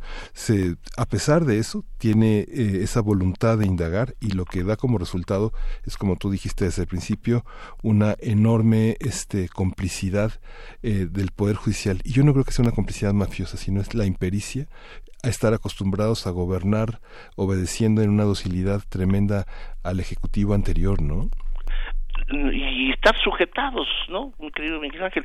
Yo creo que es es verdaderamente terrible porque uno lee la entrevista en, en, este periódico, en este periódico de Murillo Caram y la ausencia de una pregunta directa precisamente de por qué estas explicaciones las da cinco años posteriores, o sea, por qué cuatro años después de que eh, él estuvo encargado de todas las diligencias, sí, da una explicación de su verdad histórica o simplemente por qué no atrajo la, la, investigación de inmediato. Hay muchos libros que circulan en los últimos años sobre el gobierno de Peña Nieto que dan otras explicaciones y que nos dicen precisamente que eran los conflictos que sucedían de Videgaray, Nuño y Osorio Chong contra, entre ellos precisamente y en donde Murillo Caram quedaba en medio y Peña Nieto solamente observando en donde ayuda precisamente a consolidar esta tesis de la impericia, pero también de la sujeción a la irresponsabilidad de todos ellos. O sea, ellos estaban encadenándose a una, a una fractura interna que se explicaba por sus aspiraciones de varios a ser candidatos a la presidencia de la República. Y en eso quedó, quedó simple y sencillamente en la irresponsabilidad completa de un gobierno que atendía más las cuestiones electorales que los problemas serios de justicia regional. Y en este caso, pareciera ser que el estar enfermo o supuestamente enfermo le permite a alguien sí o, haber sido perredista como el caso de Rivero Rivero sí se le olvida al periódico que fue priista, se le olvida, se le olvida que Murillo Caram fue acusado durante muchos años de ser el alquimista electoral del PRI. Son dos personajes que no tienen una, un rostro blanco, no tienen un rostro sano, son personajes que de la vida nacional tienen responsabilidades políticas y responsabilidades históricas y a los cuales hay que juzgar severamente. Claro, los padres y madres de Ayotzinapa también exigen a el presidente López Obrador que sean y en general es una exigencia de que de que se involucren también de esta misma manera con este mismo eh, ímpetu y voluntad como lo ha hecho el Ejecutivo Nacional que otras instituciones pongan manos a la obra en el caso. Eh, ¿qué, ¿qué, decir de esto? ¿Qué decir de un ímpetu que puede tener o una voluntad que puede tener un eh, ejecutivo tan fuerte como el que tenemos ahora en nuestro país frente a la responsabilidad de otras instituciones instancias, de otras instituciones? ¿Cuál puede ser esta, eh, digamos, inercia que podría ejercer el, el presidente, eh, eh, digo, de ser deseable, ¿no? Dado la cuestión de la separación de poderes.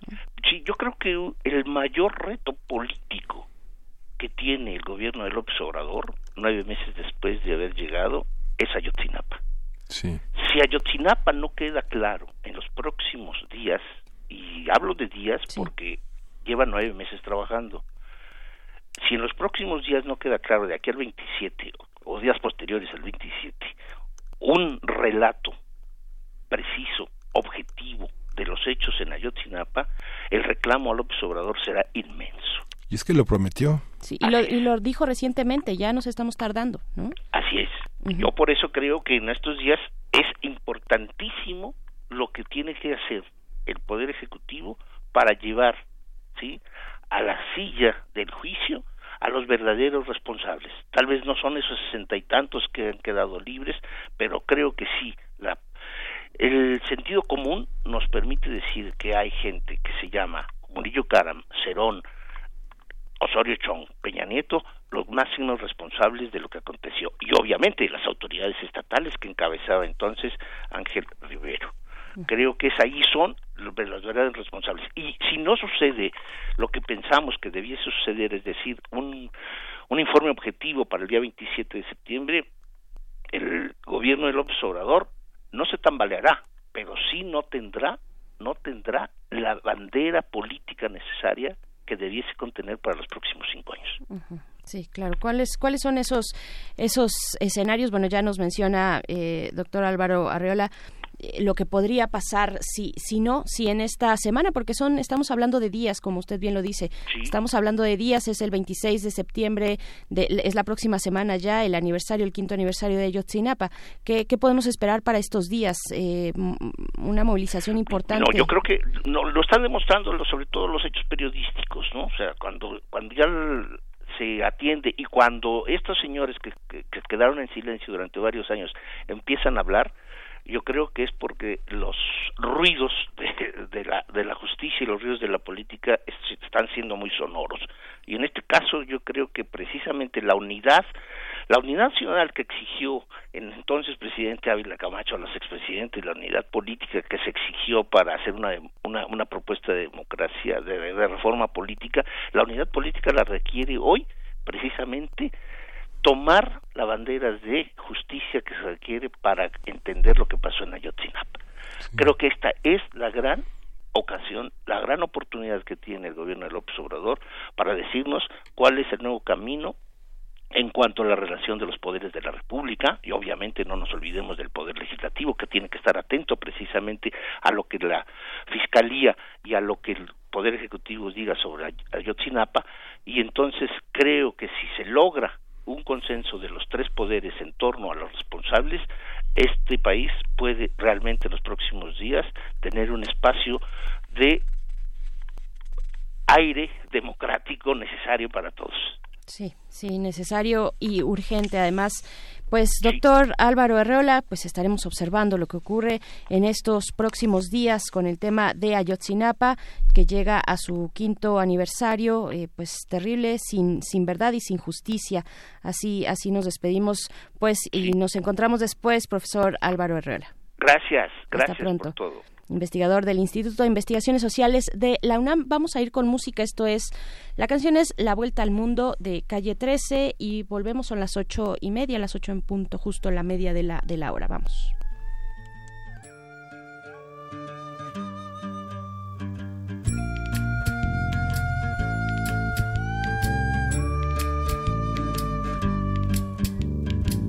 No me regalen más libros porque no los leo lo que he aprendido es porque lo veo mientras más pasan los años. Me contradigo cuando pienso. El tiempo no me mueve, yo me muevo con el tiempo. Soy las ganas de vivir, las ganas de cruzar las ganas de conocer lo que hay después del mar. Yo espero que mi boca nunca se calle. También espero que las turbinas de este avión nunca me fallen. No tengo todo calculado ni mi vida resuelta. Solo tengo una sonrisa y espero una de vuelta. Yo confío en el destino y en la marejada. Yo no creo en la iglesia, pero creo en tu mirada. Tú eres el sol en mi cara cuando me levanta. Yo soy la vida que ya tengo, tú eres la vida que me falta. Así que agarra tu maleta, el bulto, los motetes, el equipaje, tu valija, la mochila con todos tus juguetes y... el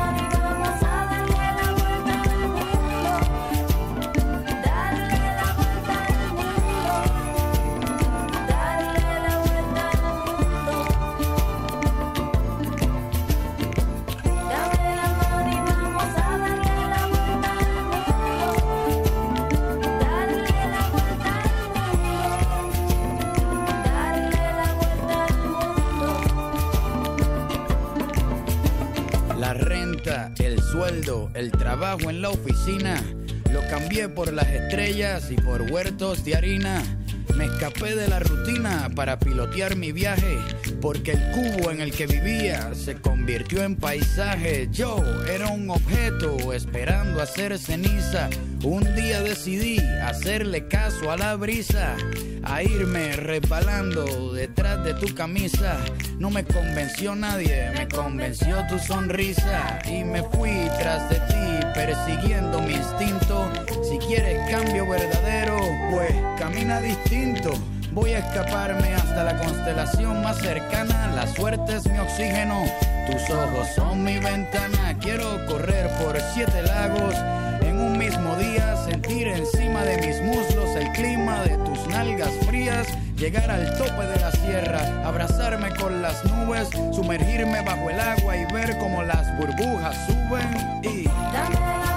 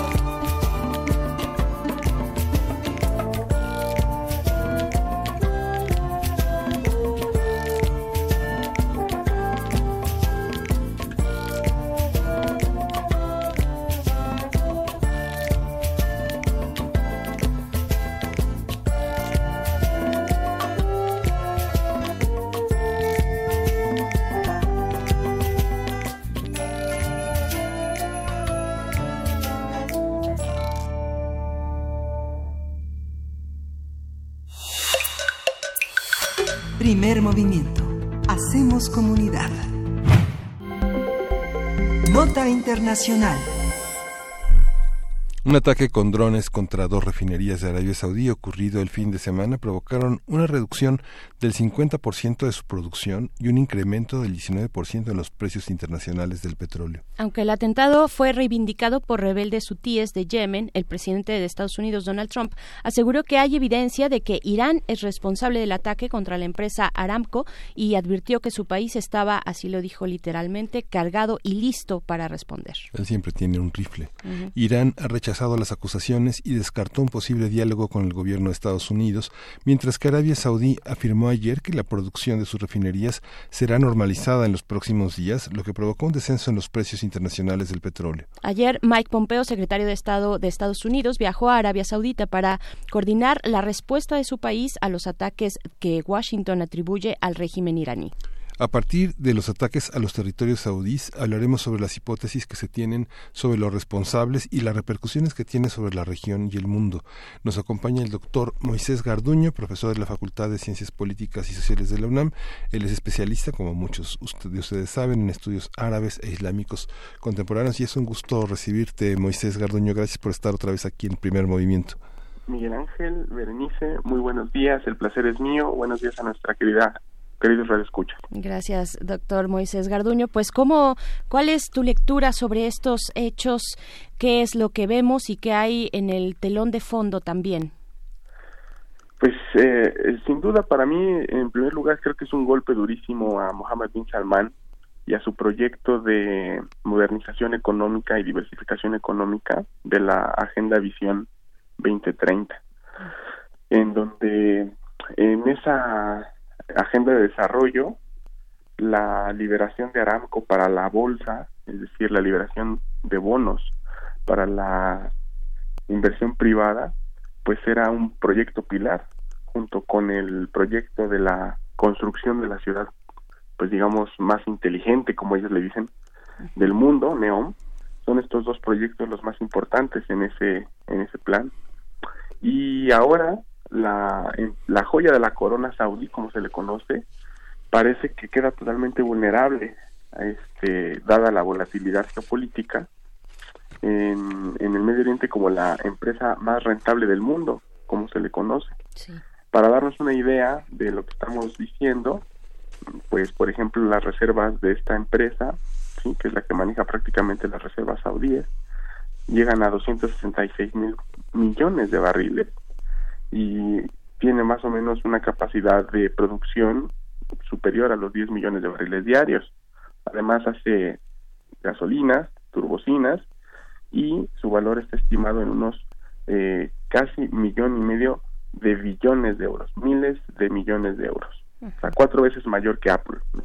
Entonces ahora resulta que el país con mayor compra de armamento del Medio Oriente el país que hizo la compra más grande a la administración Trump justo cuando entraba la administración del presidente. Ahora resulta que no tiene la capacidad para garantizar la seguridad de sus instalaciones petroleras que son de seguridad nacional, ¿no? Y, y, esto pues para mí es un golpe muy muy grande para ese plan para la seguridad saudí, porque eso quiere decir que Arabia Saudí no está listo para una guerra, que 10 drones pueden intervenir en las instalaciones petroleras del país más importante en términos de energía del mundo, con un presupuesto bajísimo, eh, lo que cuestan 10 drones no se compara en lo que ha gastado Arabia Saudí en los últimos 10 años en armamento. Y, y para mí eso es eh, una, una situación geopolítica que pone a Arabia Saudí entre la espada y la pared, porque no saben si contestar desde un punto de vista de militar en el término de esto de que se conoce como balance disuasivo tienen que responder para no tener un retraso disuasivo en, el balance de poder en la región o concentrarse en calmar el pánico de sus clientes a nivel internacional y devolver la confianza a los inversionistas en esta empresa que particularmente son bancos norteamericanos. Entonces, más o menos la lectura que tenemos al momento de esto. Pero es interesante eh, y curioso que que este ataque pues perpetrado la capacidad que pudieron tener estos eh, grupos UTIES no que se atribuyeron el, el, atentado la capacidad para atacar a la pues a la empresa petrolera más importante del mundo no sí y hay varias versiones de esto que justamente los que nos dedicamos a seguir la, la situación en Medio Oriente, hay dos o tres eh, hipótesis que podemos decir. La primera, que es la oficial, en donde los hutis eh, se atribuyen el ataque, pero nadie les cree. El presidente Trump eh, inmediatamente señaló a Irán como el aparente responsable, sin tener pruebas, al igual que hizo Mike Pompeo. Y bueno, todo esto se da en el marco de, de una situación donde el timing político no convenía a Irán prácticamente a lanzarse en este tipo de aventuras. Recordemos que tan solo unos días antes, el principal actor político interesado en una guerra con Irán, John Bolton, había sido despedido como asesor de seguridad nacional en Estados Unidos. Entonces esto había producido una ligera oportunidad para volver a la diplomacia en la esfera pública. Particularmente en, ese, en esos términos se leyó esta este, este movimiento en la administración Trump.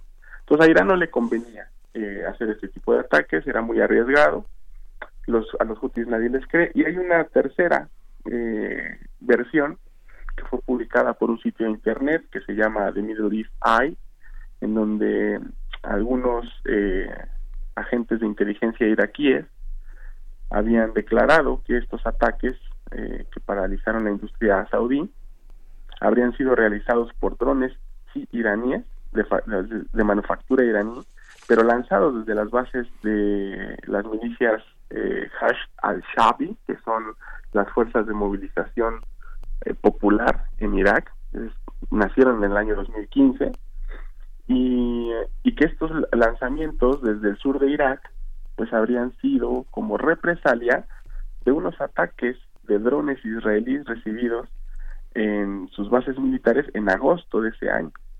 Y esos ataques con drones israelíes habrían sido coordinados y financiados por los saudíes. Esto es lo que dice The Middle East Eye. Entonces eso quiere decir que el enfrentamiento entre Irán y Arabia Saudí no solo se reduce a la zona del Golfo Pérsico, no solo se reduce a la zona del Golfo de Adén, que es otro escenario muy tenso, sino que incluso se expande hacia, el, digamos, la, opera, la operación de grupos no estatales en Irak, en Siria y tal vez en otras partes de la región, podríamos decir también en el sur del Líbano, en donde pues a lo largo de, los años del 2018 a la fecha hemos tenido una serie de ataques con drones, lo que se llama una guerra de baja intensidad, pues totalmente frecuente, ¿no? Intermitente, podríamos decir.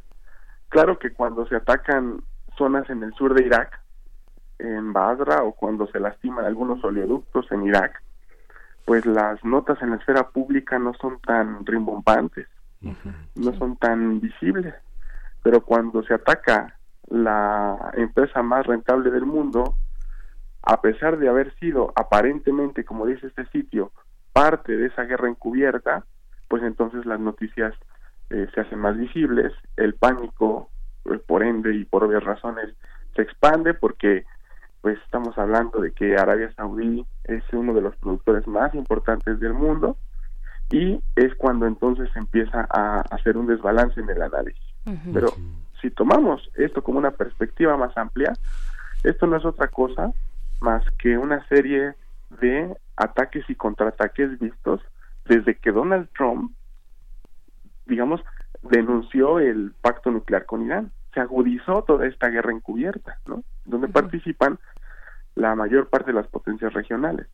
Irán, Arabia Saudí, a través de grupos proxy o estos grupos que hacen guerras por encargo, Israel, Irak, las fuerzas militares sirias eh, y grupos no estatales como Hezbollah y estos que acabamos de decir, las fuerzas de movilización popular, ¿no? claro.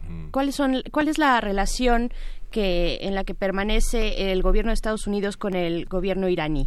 ¿Cuál es el, el, escenario que, que, hemos visto? ¿Cómo, cómo lo percibes eh, con estos cambios en las últimas semanas? Eh, es bien interesante esto porque imaginemos el siguiente escenario. Eh, recordemos también que en meses pasados, como parte de esta guerra encubierta, Irán derribó un dron estadounidense. Mm. Irán derribó ese dron que era totalmente sofisticado. Era uno de los más sofisticados de Estados Unidos y con comunicación pública que después publicó Irán, se bajó el dron mediante un disparo de un misil. Arabia Saudí desde el año 2018 ha recibido más de una decena de ataques entre drones y algunos misiles, algunos elaborados y adjudicados por los Houthi, que han golpeado ahora no solo instalaciones petroleras, sino también instalaciones portuarias, aeroportuarias y, ser, y ha habido golpes cercanos a zonas, este, digamos, civiles. Eso quiere decir que hay una diferencia en el potencial entre Arabia Saudí y, e Irán, sobre todo en sus capacidades de eh, sistemas defensivos, ¿no? Donde pues los estadounidenses están cuidando las instalaciones saudíes y rusos, chinos y algunas eh, tecnologías norcoreanas eh, cuidan las iraníes. En ese sentido, Estados Unidos ha sido muy cauto en sus respuestas. Estados Unidos no eh, contestó de manera militar cuando Irán le bajó el dron eh, hace unos eh, días, ¿no? casi unos un mes y medio más o menos. Y Irán tampoco hizo en la esfera pública declaraciones más allá de la demanda de volver a la mesa de negociaciones, no solo con Estados Unidos, sino con todos los países involucrados en el pacto nuclear para volver a sus responsabilidades firmadas. Lo único que hizo Irán en ese momento fue superar el nivel de enriquecimiento que estipulaba el pacto nuclear como una especie de, de, medida de presión para hacer que Estados Unidos pues también buscara sentarse en la mesa de negociaciones. Pero como lo vemos, los datos en el terreno nos dicen que mientras unos están tratando de negociar, tal vez despidiendo a Bolton, tal vez dando señales mixtas con el caso de Rouhani, cuando Macron invitó a Javad Zarif a la cumbre del G7, son gestos diplomáticos muy interesantes de, de, esfuerzos de tratar de acercar a las partes. Los hechos en el terreno nos muestran que paralelamente a esos esfuerzos, pues tenemos todas estas, eh, eh, pues sí, ataques asimétricos y, y, y, es una especie de tira ya, de tira ya floja. La relación, eh, yo, yo siempre he dicho que, que Estados Unidos siempre ha tenido comunicación eh, indirecta con Irán a través de la embajada suiza en Teherán mm. y, y, siempre ha, lanzado señales Trump en la esfera pública de eh, una especie de volver a la mesa de negociaciones. Le, le he dicho públicamente a Rouhani, llámame. Y, Incluso se sabe que Donald Trump ha aprovechado las entrevistas con los suizos para reiterar este mensaje y darles el número de teléfono de la Casa Blanca a los iraníes, etcétera, ¿no? Sí. Entonces, la, la relación es, es tensa en esfera pública, pero no deja de haber comunicación y golpes de manera muy calculados, porque saben, los Estados Unidos yo creo que saben muy bien, y la administración Trump lo sabe y por eso despidieron a Bolton, que una guerra sería catastrófica para todas las partes que están desempeñando un papel en este conflicto. Para Arabia Saudí ya vimos que un ataque como estos, todo lo que puede provocar. Una guerra, cuando la recesión económica global está a la vuelta de la esquina, prácticamente el alza de los precios del petróleo que ya empezamos a ver, pues digamos se iría a máximos que realmente los que lo pagarían seríamos los contribuyentes. Y en el caso particular de los Estados Unidos, una eh, alza de los precios del petróleo podría lastimar los bolsillos no solo de los contribuyentes, sino de los votantes de Donald Trump. Y Trump sabe que una guerra con Irán pondría a Estados Unidos en una situación muy comprometedora para, sobre todo, alcanzar esa tan anhelada reelección a la que aspira la administración de Donald Trump. Sí, y es una reacción generalizada, Moisés, en, en, el, planeta, digamos, si uno ve la, ve la prensa francesa, la prensa alemana, la prensa inglesa, la preocupación y el análisis va por el mismo rumbo y todo apunta pues a esta a este golpeteo hacia la elección de Trump y las posibilidades de cambiar ese orden en la geopolítica mundial, ¿no? Que encabeza pues el hombre del rifle, ¿no? Que, que, que sí respondió como se esperaba, ¿no? Diciendo que tiene pues, un rifle atrás de su silla presidencial, ¿no? Sí, y, y esta, esta situación es compartida por otros países con los cuales compite Trump, particularmente con China, ¿no? China depende del petróleo iraní, del petróleo saudí, para su crecimiento económico y para hacer eh, gasolina, ¿no? Recordemos que las grandes refinerías están en China. India también necesita ese petróleo, Japón también, Corea del Sur también. Es decir, aunque hay gente, no hay que negarlo porque eh, Bolton era uno de ellos, hay gente dentro del gabinete norteamericano que sí está diciendo que la guerra podría ser una solución a la crisis económica global y particularmente ellos dicen que una guerra con Irán podría acelerar la economía norteamericana en el sector armamentista, esto no es una situación en donde estamos hablando de un país que, como lamentablemente fue el caso de Irak, se destruyó de una manera relativamente rápida. Saddam Hussein cayó rapidísimo, pero vean todos los problemas que sucedieron después del derrocamiento de Saddam, incluyendo la emergencia del Estado Islámico. Irán no es así. Irán es un país que tiene eh, un, un potencial militar mucho más grande, que tiene elementos disuasivos en el Golfo Pérsico, particularmente en la Marina, que han hecho y han demostrado con el paso del tiempo su efectividad, cosa que los saudíes no han podido hacer. Y además tiene una población más grande que cualquier país vecino de la región del Golfo, estamos hablando de una población mayor a 80 millones de habitantes, que en efecto hay problemas internos, pero cuando hay una amenaza externa, las constantes históricas nos han dicho que la gente en Irán se une para contener a quien eh, interviene en sus políticas domésticas, en este caso las amenazas provenientes de Estados Unidos, de Israel, etcétera.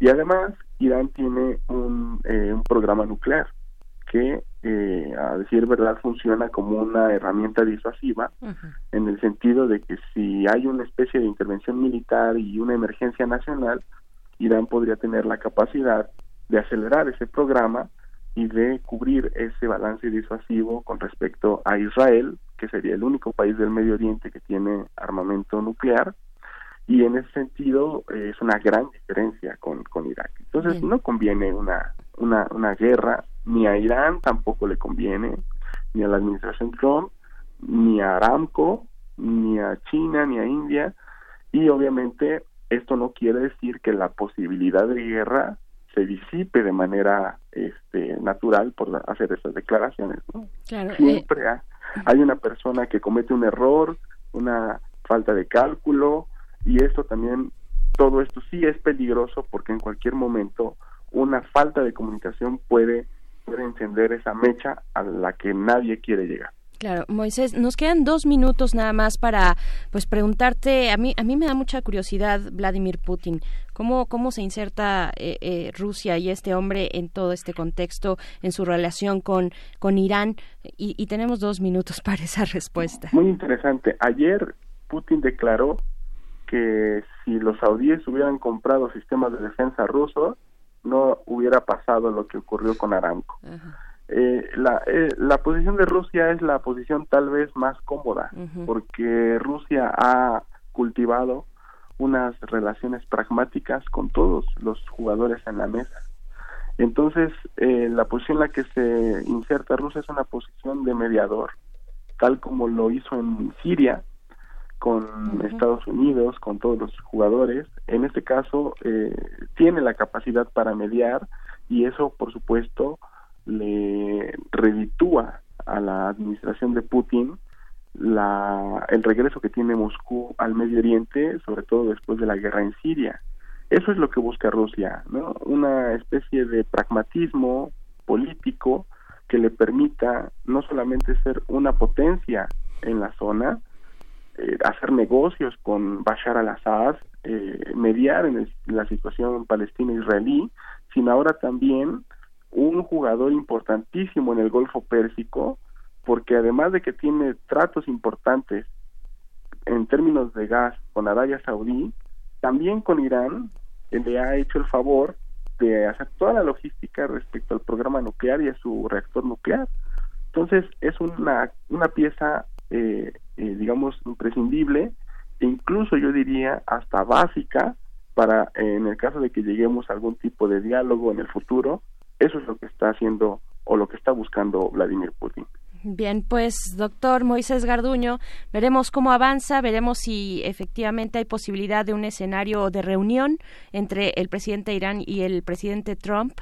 Eh, pues se acerca este eh, esta reunión de consejo no en la en Naciones Unidas en fin eh, es la próxima semana tengo entendido. Y pues bueno estaremos ahí consultando también contigo. Te agradecemos por el momento. Muy buen día eh, estamos al pendientes y lo único que quisiera decir para terminar es que las personas en Yemen, en Siria, en Irak, hablo de la sociedad civil, han sido las que siempre han pagado este tipo de pleitos en medio de estos, eh, digamos, ejércitos que se están golpeando de manera encubierta durante años. Vean lo que está pasando con la población en Yemen, con la hambruna que hay, con los desplazados sirios que no han podido regresar a su casa, lamentablemente esa es la zona que siempre sale lastimada de todo esto. Seguimos el caso y les mando un abrazo muy fuerte a los dos y a nuestra querida audiencia. Gracias, Moisés. Gracias, Moisés. Otro de vuelta. Vamos a escuchar algo de música. Esto es de She Wants Revenge. La canción es True Romance y volvemos para despedirla ahora.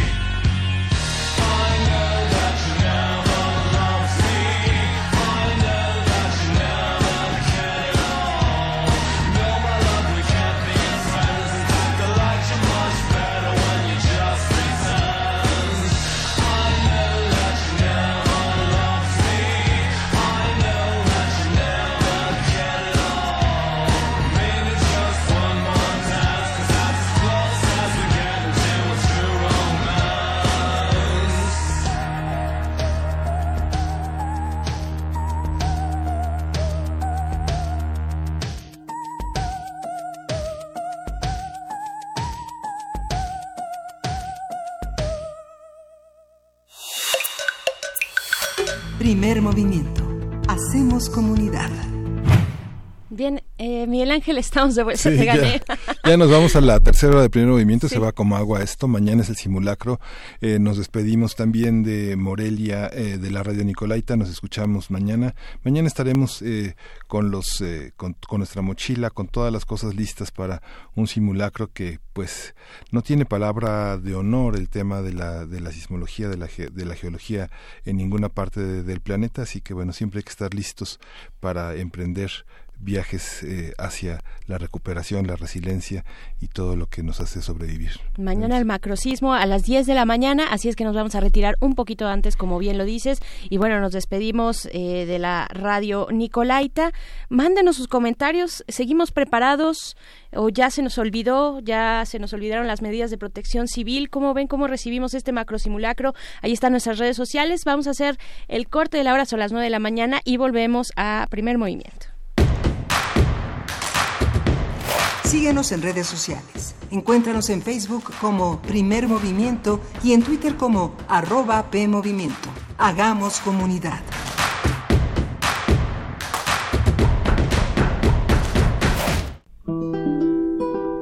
Seis cuerdas para expresar ideas y sentimientos.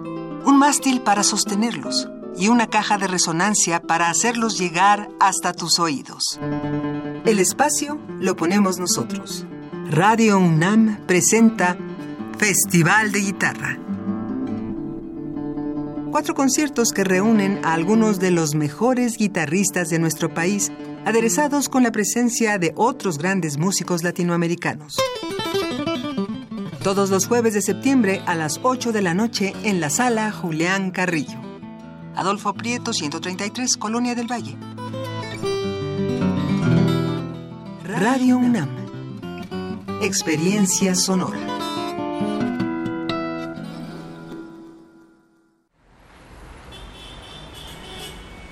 Extra, extra, música nueva, en voz de sus creadores y sus intérpretes. Extra, extra. Testimonio de oídas. Música nueva. En voz de sus creadores. En voz de sus intérpretes martes y jueves a la 1 a.m. o en su retransmisión los sábados y domingos también a la 1 a.m.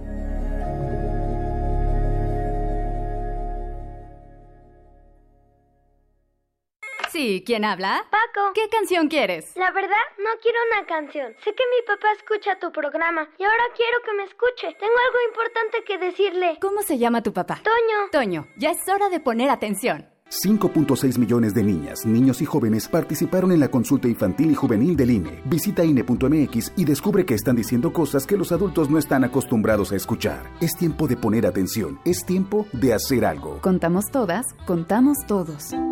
INE. La psicología observa al ser humano, sus escenarios y comprende su diversidad. Adentrémonos en ella.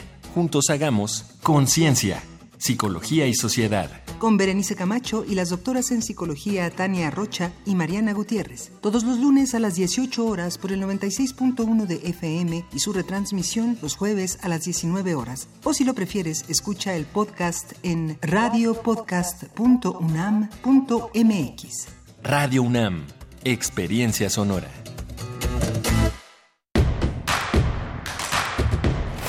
Encuentra la música de primer movimiento día a día en el Spotify de Radio UNAM y agréganos a tus favoritos.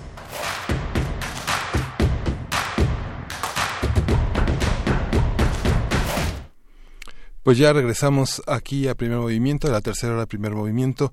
Eh, vamos a tener una mesa muy interesante. Vamos a tener justamente el primer informe de gobierno de Claudia Sheinbaum, un informe de gobierno que fue contestado por prácticamente todos los partidos, todos los representantes de los partidos en el Congreso, en el Congreso local, en el Congreso de la Ciudad de México, mucho a partir de los seis ejes que están emparentados a, justamente a los principales puntos que constituyen la, la Constitución de la Ciudad de México. Es un informe que está muy alineado en esas eh, posibilidades legislativas, eh, igualdad de derechos, ciudad sustentable, movilidad, eh, el capital cultural, la agresión cero y mayor seguridad. Eh, todo esto en, en, torno a un eh, marco legal que se tiene que modificar. Al tema de la protección civil y bueno, en el último punto, así en el punto con muy poquitas páginas, como siempre, ciencia, innovación eh, y tecnología al, al final y por supuesto también las partes de transparencia, Berenice. Así es, será pues una buena charla la que vamos a tener en unos momentos más en nuestra mesa del día con la doctora Ivonne Acuña Murillo y también con eh, vamos a platicar con la investigadora Laila Estefan Fuentes. Y pues bueno vayan enviando también sus comentarios. Qué les pareció este primer informe de la jefa de gobierno Claudia Sheinbaum eh, pues el tema por supuesto de la inseguridad y la violencia de género es uno de los que ocuparon eh, esta pues este momento este esta rendición de cuentas. También la inversión pública en infraestructura, eh, algo de lo que presumen el combate a la corrupción, en fin, el recorte de plazas, la transparencia, eh, que da como eh, resultado esta posibilidad de invertir en infraestructura pública. En fin, ahí están muchísimos temas que se ponen a la mesa para hablar de esta ciudad, pero antes, antes, bueno, solo recordarles de nuevo, mañana a las 10 de la mañana se llevará a cabo el macro simulacro y nosotros, pues bueno, vamos a despedir la emisión el día de mañana un poquito antes de las 10 para que podamos estar atentos y atentas a este macro simulacro. Hay que participar, hay que recordar las medidas de seguridad, de protección civil, en fin, hay que recordar que vivimos en una zona de alta sismicidad y que es importante tener planes, planes familiares, planes en el trabajo, en los distintos espacios en los que convivimos para hacer frente pues a este contexto en el que vivimos y pues bueno, vamos ahora sí con la poesía necesaria. Vamos con la poesía necesaria. Primer movimiento. Hacemos comunidad. Es hora de poesía necesaria. Pues hoy vamos a hablar de eh, una poesía que aparece justamente en el número 81 de la poesía Punto en Línea que 12 años después de su fundación, en septiembre de 2007, llega al número 81 y que, bueno, fue pensada desde sus inicios como un complemento a punto de partida. Punto en línea, pues se ha mantenido como una plataforma para difundir la nueva creación, eh, lo misceláneo, tanto de México como América Latina. Y en el número, en este número dedica un tema, eh, a la, el tema está dedicado a la familia, es el tema que abordan los poetas que participan en ellas y uno de ellos es Alan Valdés, que presenta fragmentos de una serie intitulada El lugar, una, serie muy fuerte sobre la familia, donde juega con la noción de hogar, de infancia. Y bueno, Alan Valdés es un poeta joven, nació en Chihuahua en 1992. Él estudió letras españolas en la Universidad Autónoma de Chihuahua y bueno, es uno de los eh, participantes de creación literaria para jóvenes de la Fundación para las Letras Mexicanas y la Universidad Veracruzana. Y este poema que se llama 16.981, Algonquín Doctor. Dice, lo vamos a acompañar con el corrido de Chihuahua que este, interpreta Lucha Reyes. Dice, Despierto a una hora en la que todo es homogéneo. La ausencia de cosas por nombrar es la misma en cualquier dirección que se mire, y repaso las imágenes que me quedaron detrás de los ojos sin saber de dónde he caído. Una mano seca, un animal ciego, una persona acomodando la madera que aún no se consume, una bolsa de plástico detenida en una rama. Entonces veo mi cuerpo y todas sus partes se despliegan frente a mí como los pesos en la mano antes de pagar el pasaje. Manos que manipulan los alimentos después de haber recogido algo brillante del piso, comer ese alimento porque de alguna manera estuvo relacionado con el oro, tener dolor en el vientre, tener parásitos, un cuerpo dentro de otro cuerpo, dentro de otro cuerpo, Así hasta que se acabe esta hora y la siguiente, esperando, en medio de algo que es como estar ciego, a que decidan tocar la puerta y nos inviten a contener la llama entre las manos, como un niño que aprende las figuras con una barra de plastilina, una mano derecha que traza el contorno de la otra mano con una crayola, la mano de un niño junto a la mano de su madre, pegadas con un imán en la puerta del refri. Voy a la cocina y tomo agua. Hay algunos platos sucios en el fregador juguetes en el suelo, cuerpos de plastilina sobre una mesa, cuerpos que nada saben porque nada padecen, y los miro y sé que en su indiferencia con el lenguaje lo único que esperan es una mano que les otorgue el movimiento o que los libere del absurdo de una forma que se intuye humana. Todas las posibilidades de la forma en las manos, la lumbre. También deseo perder mi forma y me acuesto en la parte más homogénea de la noche, a esperar unas manos que me hagan creer en el polvo Me levanto, prendo la cafetera y veo cómo otras luces también se apagan y se abren las cortinas. Y hay personas con una taza frente al vidrio mirando por la ventana como se mira en un espejo. Mijo, ¿cómo amaneciste? Y el niño hace una bola enorme juntando todos los cuerpos de plastilina y los guarda en un contenedor. Se ha aburrido del fuego, del juego, y va a prender la tele. Mi hermana y yo vemos hacia el patio sin saber que alguien también nos observa. ¿Soñaste algo? Soñé que bajaba unos escalones, pero el niño me despertó antes de saber hasta dónde llegaban.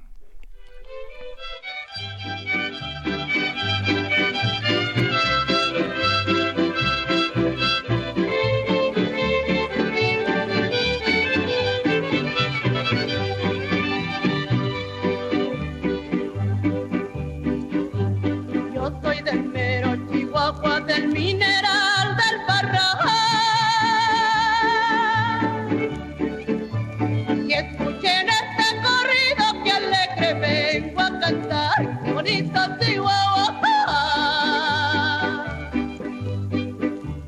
Eres mi tierra norteña, india vestida de sol. Brava como el león herido, dulce como una canción. Qué bonito Chihuahua.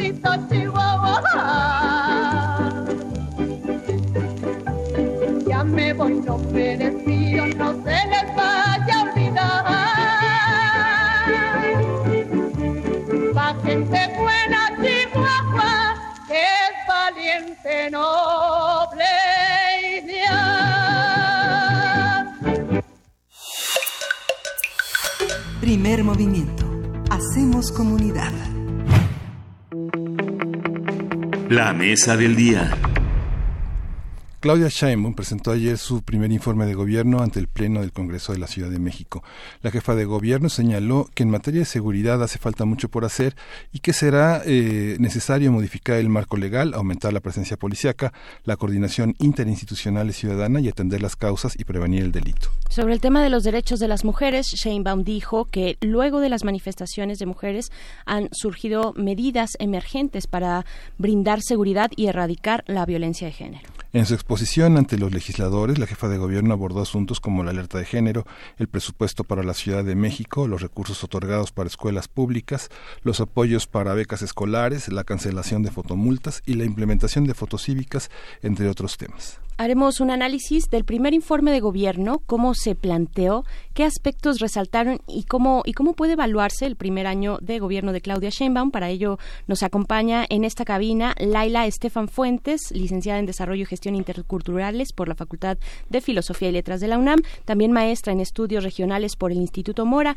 Actualmente es investigadora en el Programa Universitario de Estudios sobre la Ciudad de la UNAM y sus temas de investigación, sus líneas son el impacto, el impacto desde la perspectiva social e histórica de la infraestructura urbana y problemas del desarrollo de las, grandes de las grandes metrópolis. Pues bienvenida, maestra Laila Estefan, bienvenida de nuevo. Muchísimas gracias por la oportunidad de nueva cuenta. Gracias, al contrario. Y también en la línea, Miguel Ángel, también nos Está acompaña. la doctora Ivona Acuña Murillo y es académica del Departamento de Ciencias Sociales y Políticas de la Universidad Iberoamericana. Bienvenida, Ivona Acuña. Muchas gracias por estar con nosotros. Miguel Ángel Berenice, buenos días. Gracias, buenos días a las dos. Eh, pues bueno, ¿con qué comentario inicial, cuál es, cuál es el balance que hacen, que rescatan de este primer informe de gobierno de la jefa de esta ciudad, eh, Claudia Sheinbaum? Tal vez empezar contigo, Laila Estefan. Claro, em, yo creo que habría que partir de tres puntos fundamentales. En primer lugar, que estamos hablando de una gestión inédita de la ciudad, eh, en la cual vemos en cierta forma una interconexión entre el discurso y la práctica. Por otro lado, que hay una búsqueda de cambios a profundidad. Eh, estamos viendo que comentábamos, ¿no? Hay una, mm, comentábamos en, en, programas anteriores, después de décadas de mala planeación, pues bueno, hay al menos esta perspectiva en la que se quiere implementar medidas para planear un poco todo este desorden en el que vivimos. Eh, también en este mismo sentido de los cambios a profundidad, vemos cómo el sector inmobiliario, uno de los principales agentes urbanos que ha visto cómo crecer la ciudad y la zona metropolitana, está sumamente debilitado, sobre todo en este primer año de la gestión, ¿no? de lo cual voy a hablar un poquito más adelante. Y en tercer lugar diría que, bueno, eh, con los claroscuros que pueda haber en toda la gestión, creo que es un proceso a largo plazo, ¿no? Que habría que dar tiempo para ver y evaluar los mecanismos bajo lo, los cuales está actuando en la ciudad. Uh -huh, claro. Eh, Ivonne Acuña, ¿cómo, eh, ¿cuál es el balance inicial que nos puedes compartir? Bueno, primero hay que aclarar que no es un año de gobierno, son nueve meses. Uh -huh, sí. Y eh, que fue a la, lo hizo frente al Congreso local, que eso es muy, eso es importante porque este, además no llegó después de los posicionamientos de los partidos, sino justamente llegó a escuchar los posicionamientos de los partidos y eso en términos políticos es un punto a considerar de importancia en el sentido de que está abierta o, por lo menos se plantearía así eh, abierta a escuchar las posturas de los partidos en torno a su gobierno, en torno a lo que está haciendo, a lo que se cuestiona y a lo que se podría mejorar. Eso es importante. Eh, otro elemento es que en términos generales sigue las directrices marcadas por el presidente de la República, Andrés Manuel López Obrador, en el proyecto de la 4T. Esta idea de atacar a la corrupción, reducir este, recursos, ahorrar recursos para invertirlos en infraestructura y en programas que beneficien a la ciudadanía me parece muy importante eh, en principio. Eh, lo siguiente, bueno, pues son los temas que pues iremos analizando en la mesa eh, con Laila, que son esta igualdad de derechos, desarrollo sustentable como los ejes de su de su informe, movilidad, innovación y transparencia, seguridad ciudadana, inteligencia y procuración de justicia. Y ahí me parece me parece que es un balance interesante entre lo que lleva hecho, lo que lo que las medidas que ha tomado durante su administración y lo que piensa hacer a futuro. ¿no? Uh -huh, claro. Dentro de la relación que nos mencionas, doctora Ivona Acuña, esta relación con el gobierno federal, ¿cómo, cómo ha impactado la, la austeridad, este programa de austeridad que se ha reflejado pues en, en, en, distintas formas? ¿no? Ella hablaba del combate a la corrupción, hablaba del recorte de plazas, en fin. ¿Qué decir, qué, qué decir de este tema, eh, Laila? ¿Cómo, ¿Cómo ves la austeridad, la austeridad de la ciudad? Bueno, creo que aquí habría que separarlo, ¿no? Por un lado vemos que sí, efectivamente, hay una, una línea en paralelo con las políticas a nivel nacional del gobierno federal. Eso es indudable. Eh, por otro lado, vemos, por un lado sí se puede eh, ver evidente esta cuestión de la, de la austeridad. Por otro lado, hay una apuesta por invertir en obras de infraestructura, sobre todo uh -huh. de transporte. ¿no? Lo vemos, por ejemplo, en la inversión en mejoras al tren ligero, en la inversión en tres puentes vehiculares en Iztapalapa, en la construcción de la primera línea de cablebús en, en GAM, en, y ya en se, Gustavo Madero. se proyectó la segunda también ya, ¿no? Así es, en Iztapalapa. Sí. Son, ah, esto habría que decirlo, son, fueron por adjudicación directa, ¿no? Entonces, un punto interesante a, a discutir. Em, en el primer caso es una empresa austriaca, en el segundo caso es una empresa francesa-italiana. Eh, y por otro lado, otro proyecto que sí se va a llevar a cabo, que viene desde la administración anterior, si bien tengo entendido, es la ampliación de la línea 12 del metro a observatorio, ¿no? Esto habla también de infraestructura, sobre todo para zonas de alta densidad, eh, digamos, pero al mismo tiempo que tienen características en las que se puede ver evidente la desigualdad urbana. Entonces, es esta, digamos, este, esta doble perspectiva de la austeridad en la que sí, por supuesto, hay un recorte en muchas cuestiones, sobre todo de mm, recortes de personal, pero por otro lado, apuesta por eh, inversión en infraestructura en transporte público y en sí. Claro, ¿cómo, cómo dialoga, cómo dialoga, doctora Ivonne Acuña, una ciudad como la Ciudad de México con, con una, en medio, en medio, digamos, de, de toda esta zona conurbada, de esta gran, eh, de esta megalópolis? ¿Cómo dialoga este informe de los primeros nueve meses, como bien apuntas, eh, doctora Ivonne, con, con esta periferia que, que, que está ahí, que es densa, que tiene las características que sabemos que tiene? Bueno, tiene que ver con, con distintos temas. Uno de ellos este, es la cuestión de la movilidad. Efectivamente, Laila mencionaba en este momento cuáles son algunas de las obras de infraestructura que tienen que ver con esta cuestión de la movilidad, que no puede estar separada justamente de los flujos de, de personas que todos los días transitan hacia la Ciudad de México a trabajar y después de vuelta.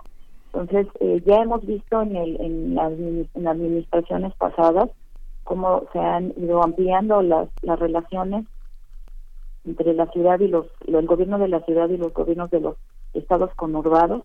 Digo, en temas como eh, movilidad, decía, como seguridad, que es muy importante, que tiene que ver con estos problemas que se han agravado en la última administración, con la cuestión del desarrollo sustentable, con la cuestión este, de, de la contaminación, eh, las medidas que tienen que ver con la contaminación. Entonces, bueno, lo que hemos observado es cómo ha aumentado esas reuniones, ese diálogo eh, con las entidades eh, conurbadas para resolver estos problemas. Esta, esta, esta visión, digamos, la ciudad recibe un presupuesto que, que ya estaba heredado de la administración anterior, ¿no? Y con ese presupuesto el legislativo logra redirigir algunos gastos. En materia de recorte y en materia de austeridad se ahorraron varios miles de millones de pesos.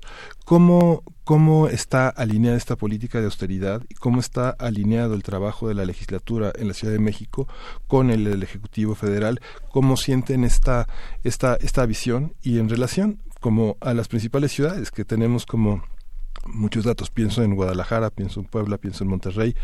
¿En qué situación estamos frente a este reporte, frente a este informe que hizo, ¿no? donde no hay otros temas como muy urgentes, como realmente como todo el tema de los feminicidios, en el, en el índice, ¿no? En el índice. Tampoco está el tema de la reconstrucción en el índice. Y en el tema inmobiliario, lo que está sostenido con pinzas, que justamente es todo un diagnóstico que no es estrictamente público, eh, me imagino por cuestiones de no atemorizar a la ciudadanía, pero que hay una ciudad tomada con pinzas en términos de infraestructura, ¿Cómo lo ven? ¿Cómo ven esa parte? Laila. Em, bueno, yo creo que ahí habría que, que considerar en primer lugar, o sea, hablando de, en primer lugar, en el caso de la Ciudad de México, en el contexto nacional y por otro lado, en el contexto regional, digamos, América Latina, e inclusive en esta lógica de ciudad global, creo que es, por un lado, el, el apuesta porque se le dé un presupuesto más amplio a la Ciudad de México tiene todo el sentido, sobre todo si pensamos que aquí es sede de muchas eh, oficinas internacionales a nivel regional, ¿no? Em, pero bueno, creo que aquí la cuestión principal, diría yo, tiene que ver también con pensar no solo esta lógica de la Ciudad de México sola o en cuestión ya metropolitana, sino pensarla también bajo esta lógica regional a nivel nacional.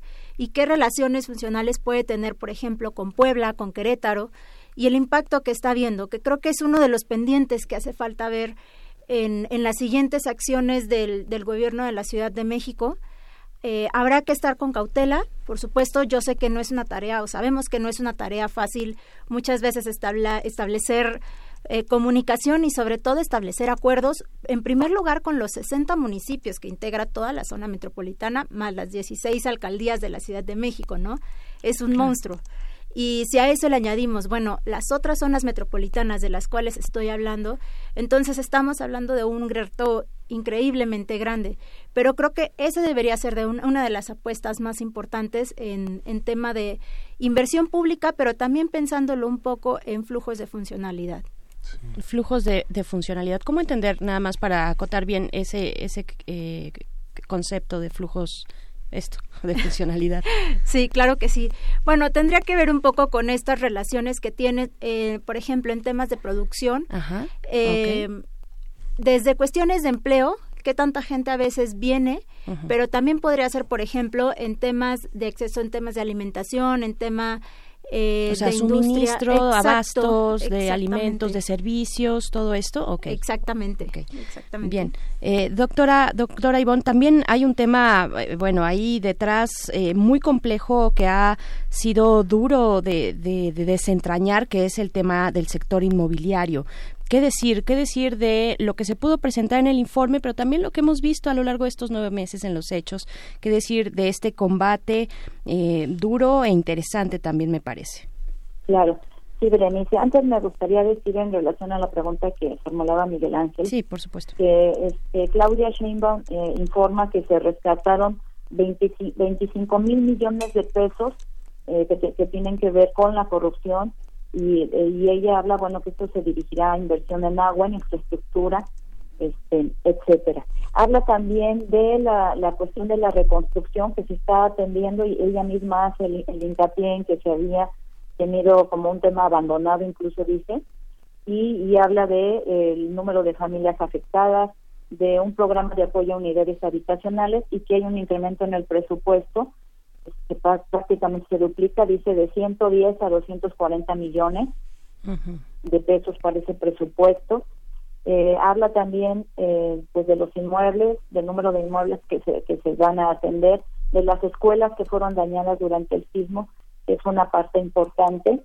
Eh, y también, por supuesto, habla de, de esta cuestión de poner orden en la cuestión de la infraestructura, del uso de suelo, de eh, a las inmobiliarias, ¿no? Tiene que ver también precisamente con el ataque a la corrupción, que es un, tema muy importante y justamente eh, que tiene que ver también con este desorden, desorden inmobiliario, con una enorme corrupción.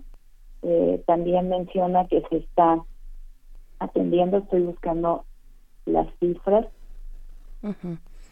Sí, bueno, en el sector eh, inmobiliario hemos visto acciones interesantes, ¿no? Hemos visto también desde, incluso desde el Congreso, desde el mismo Congreso, modificaciones eh, legislativas para que este tema eh, pues tenga una mayor protección hacia las personas que habitan los inmuebles. Es muy interesante, me parece que incluso podríamos hacer este, una, una mesa para, para hablar al respecto más adelante, pero, pero, pero ¿qué, qué, decir de, de esto, doctora Ivonne? Bueno, eh, por ejemplo, este, en este sentido ella menciona que se cancelaron o se renegociaron contratos eh, de concesión que tenían que ver con privatización del espacio público, en los que no se veía o no se ve o no se veía un, un beneficio directo para la ciudadanía. Habla eh, también de la cuestión de revisar los anuncios de publicidad, de eh, la cuestión de la administración de los deportivos, que fue algunos de los este, asuntos que se trataron en la administración pasada, denuncias ciudadanas en cuanto a la privatización, por ejemplo, de deportivos como la Magdalena Mizuca en Iztacalco. Eh, eh, eh, está ella, bueno, la parte que mencionó en el informe en cuanto a lo que está haciendo es una revisión, al parecer, pues sí detallada de toda esta uso de suelo, de, la, de los contratos, de estas asignaciones de recursos que tienen que ver con esa reorganización urbana y poner orden en, ese, todo ese asunto de corrupción que se dio en las administraciones pasadas. Claro. La inseguridad también es otro tema, mm, bueno, y lo sabemos no solamente de esta ciudad. Durante el informe, el primer informe de gobierno de Andrés Manuel López Obrador, pues se, dijo y él mismo mencionó, nos falta mucho por hacer, no hemos llegado a donde queríamos y bueno, eso es más que evidente. Eh, ¿cómo, ¿Cómo podemos observar el tema de la inseguridad, el combate, lo que significa la Ciudad de México eh, en términos de dialogar o no con otras eh, instancias? Pienso particularmente con la Guardia Nacional, por ejemplo, ¿no? La eh, el límite que ha puesto, que en algún momento puso la jefa de gobierno frente a la acción de la Guardia Nacional. Eh, ¿Qué decir, qué decir de esto, Laila, Estefan? Em, bueno, yo creo que en primer lugar hablar de la realidad que vivimos, ¿no? De un alza en la tasa de, homicidio doloso, hablamos de un, aproximadamente un 14.9% de aumento en la tasa. Eh, pensar que también es un tema complejo, ¿no? Con múltiples aristas eh, y que habría que ser necesario también transitar no solo un modelo en el que únicamente participe la policía o en este caso ya la Guardia Nacional, como es una idea y, y, repito, y un poco en concordancia con lo que ya comentaba la doctora Ivonne, ¿no? Es, es una reproducción también de una política a nivel nacional y transitar de este modelo únicamente pensado de la Guardia Nacional o de la militarización o de la participación únicamente de cuerpos policíacos hacia modelos con una perspectiva más comunitaria y social para la prevención del delito, ¿no? Y aquí podríamos mirar, por ejemplo, experiencias que se han dado en otros países. Eh, pienso, por ejemplo, caso de Sudáfrica, em, en los cuales se tiene mayor éxito, porque al final de cuentas muchas de las, de las problemáticas que vivimos también en términos de seguridad son un reflejo del cómo se ha desmembrado el tejido social en muchas zonas de nuestra ciudad, ¿no? Hablamos, por ejemplo, de la perspectiva de los jóvenes, cómo están participando jóvenes y niños en, en temas de crimen organizado. Entonces, ahí tendría que haber también un trabajo social de por medio y ya no solo también de una perspectiva como meramente de respuestas, sino también de prevención. claro, sí se ha querido, el gobierno ha querido, el gobierno de esta ciudad, eh, pues poner una cara ciudadana a por lo menos los primeros respondientes, ¿no? las, las personas, la policía de proximidad, los que están ahí frente a la ciudadanía. ¿Ha sido exitosa esta, es, eh, tomar estas medidas cuando también por otro lado tenemos eh, pues la incidencia delictiva de delitos graves como, como sabemos que está en la ciudad y, y también pues el contacto con la Guardia Nacional, eh, Ivona Acuña? Eh, sí, ella de hecho en su informe hizo una acotación muy puntual en términos de seguridad eh, de lo que se está haciendo y de lo que se, la forma en que se está proyectando la seguridad en la ciudad, pero agresión dice ella como como una aspiración y lo primero que ella marca es atender las causas de la violencia y la inseguridad, tener más y mejores policías, eh, fortalecer la cuestión de la inteligencia y la procuración de justicia. Eh, y en ese sentido ella eh, ah, también va haciendo puntualizaciones, por ejemplo, menciona que se aumentó el 9% el salario de los policías, que ahora la ciudad está organizada en 847 cuadrantes. una cuestión muy importante que de hecho ocurrió muy al inicio de su administración, que es la desaparición del cuerpo de granaderos, y aquí es algo interesante porque en algunas entrevistas radiofónicas, cuando se pregunta inclusive a expertos sobre la, la o a, a, la ciudadanía sobre la seguridad en la ciudad, sobre la última marcha que hubo con las mujeres el 16 de agosto y que hubo pintas, y, y hay gente que, que pide que, se use el cuerpo de granaderos, ¿no? Parece ser que no hay suficiente información en torno eh, a su desaparición eh, es interesante, por supuesto, esta cuestión de la Guardia Nacional, porque ella en un principio había dicho que la Guardia Nacional no iba a entrar a la Ciudad de México. Después lo, lo repensó y dijo, bueno, sí, para ciertas áreas, ciertas ciertas actividades eh, eh, o ciertos, ciertas alcaldías donde hay mayor incidencia de la delincuencia y este, organizada. Aquí hay una también otro elemento muy interesante que, que comentar eh, lo, la, lo, cómo recibe ella el gobierno y lo que ocurría durante la administración de Miguel Ángel Mancera. Miguel Ángel Mancera una y otra vez negó la existencia de delincuencia, eh, del narcotráfico y delincuencia organizada en la ciudad y lo reducía todo a narcomenudeo en, en términos de, de, narcotráfico. Y cuando los seis meses que estuvo fuera, eh, de la que pidió permiso para dedicarse a la campaña hacia la buscando la candidatura a la presidencia de la República, eh, su, su, su, su suplente este, mencionó eh, que sí había ya una penetración de la delincuencia, incluso si recuerdan comenzaron a sobrevolar el espacio aéreo helicópteros artillados y, hubo un mayor patrullaje en ciertas colonias, etcétera. Entonces es interesante este, esto que yo encuentra y es interesante decía que en, un primer momento hubiera pensado que no era necesaria la Guardia Nacional y una vez que, que comienza, me imagino, a revisar la seguridad en la ciudad, las cifras, a recibir informes más concretos, pues se decide a que sí se va a aceptar la presencia de la Guardia Nacional en la ciudad. Esa parte de la seguridad también está articulada con las nuevas leyes. Ella, ella le, da, le da un espacio en este capítulo a la articulación de las leyes y la ley del sistema de seguridad ciudadana que tendría que estar articulado eh, con un marco normativo donde se definan atribuciones, responsabilidades, mecanismos de coordinación institucional, responsables de seguridad y bueno, alinearlos con la Constitución, alinearlos con la Constitución de la Ciudad de México y justamente en materia de seguridad pública lo que tiene que ver con la ley de la Guardia Nacional, la ley nacional sobre el uso de la fuerza, todo eso, eh, ¿cómo, ¿cómo lo percibieron? Hay una, hay una, la ley del, sistema de seguridad ciudadana, si es una garantía para que la participación que ella considera la participación ciudadana sea un eje de la, de la prevención, de la acción eh, policial, si es una, si es un eje realmente la ley.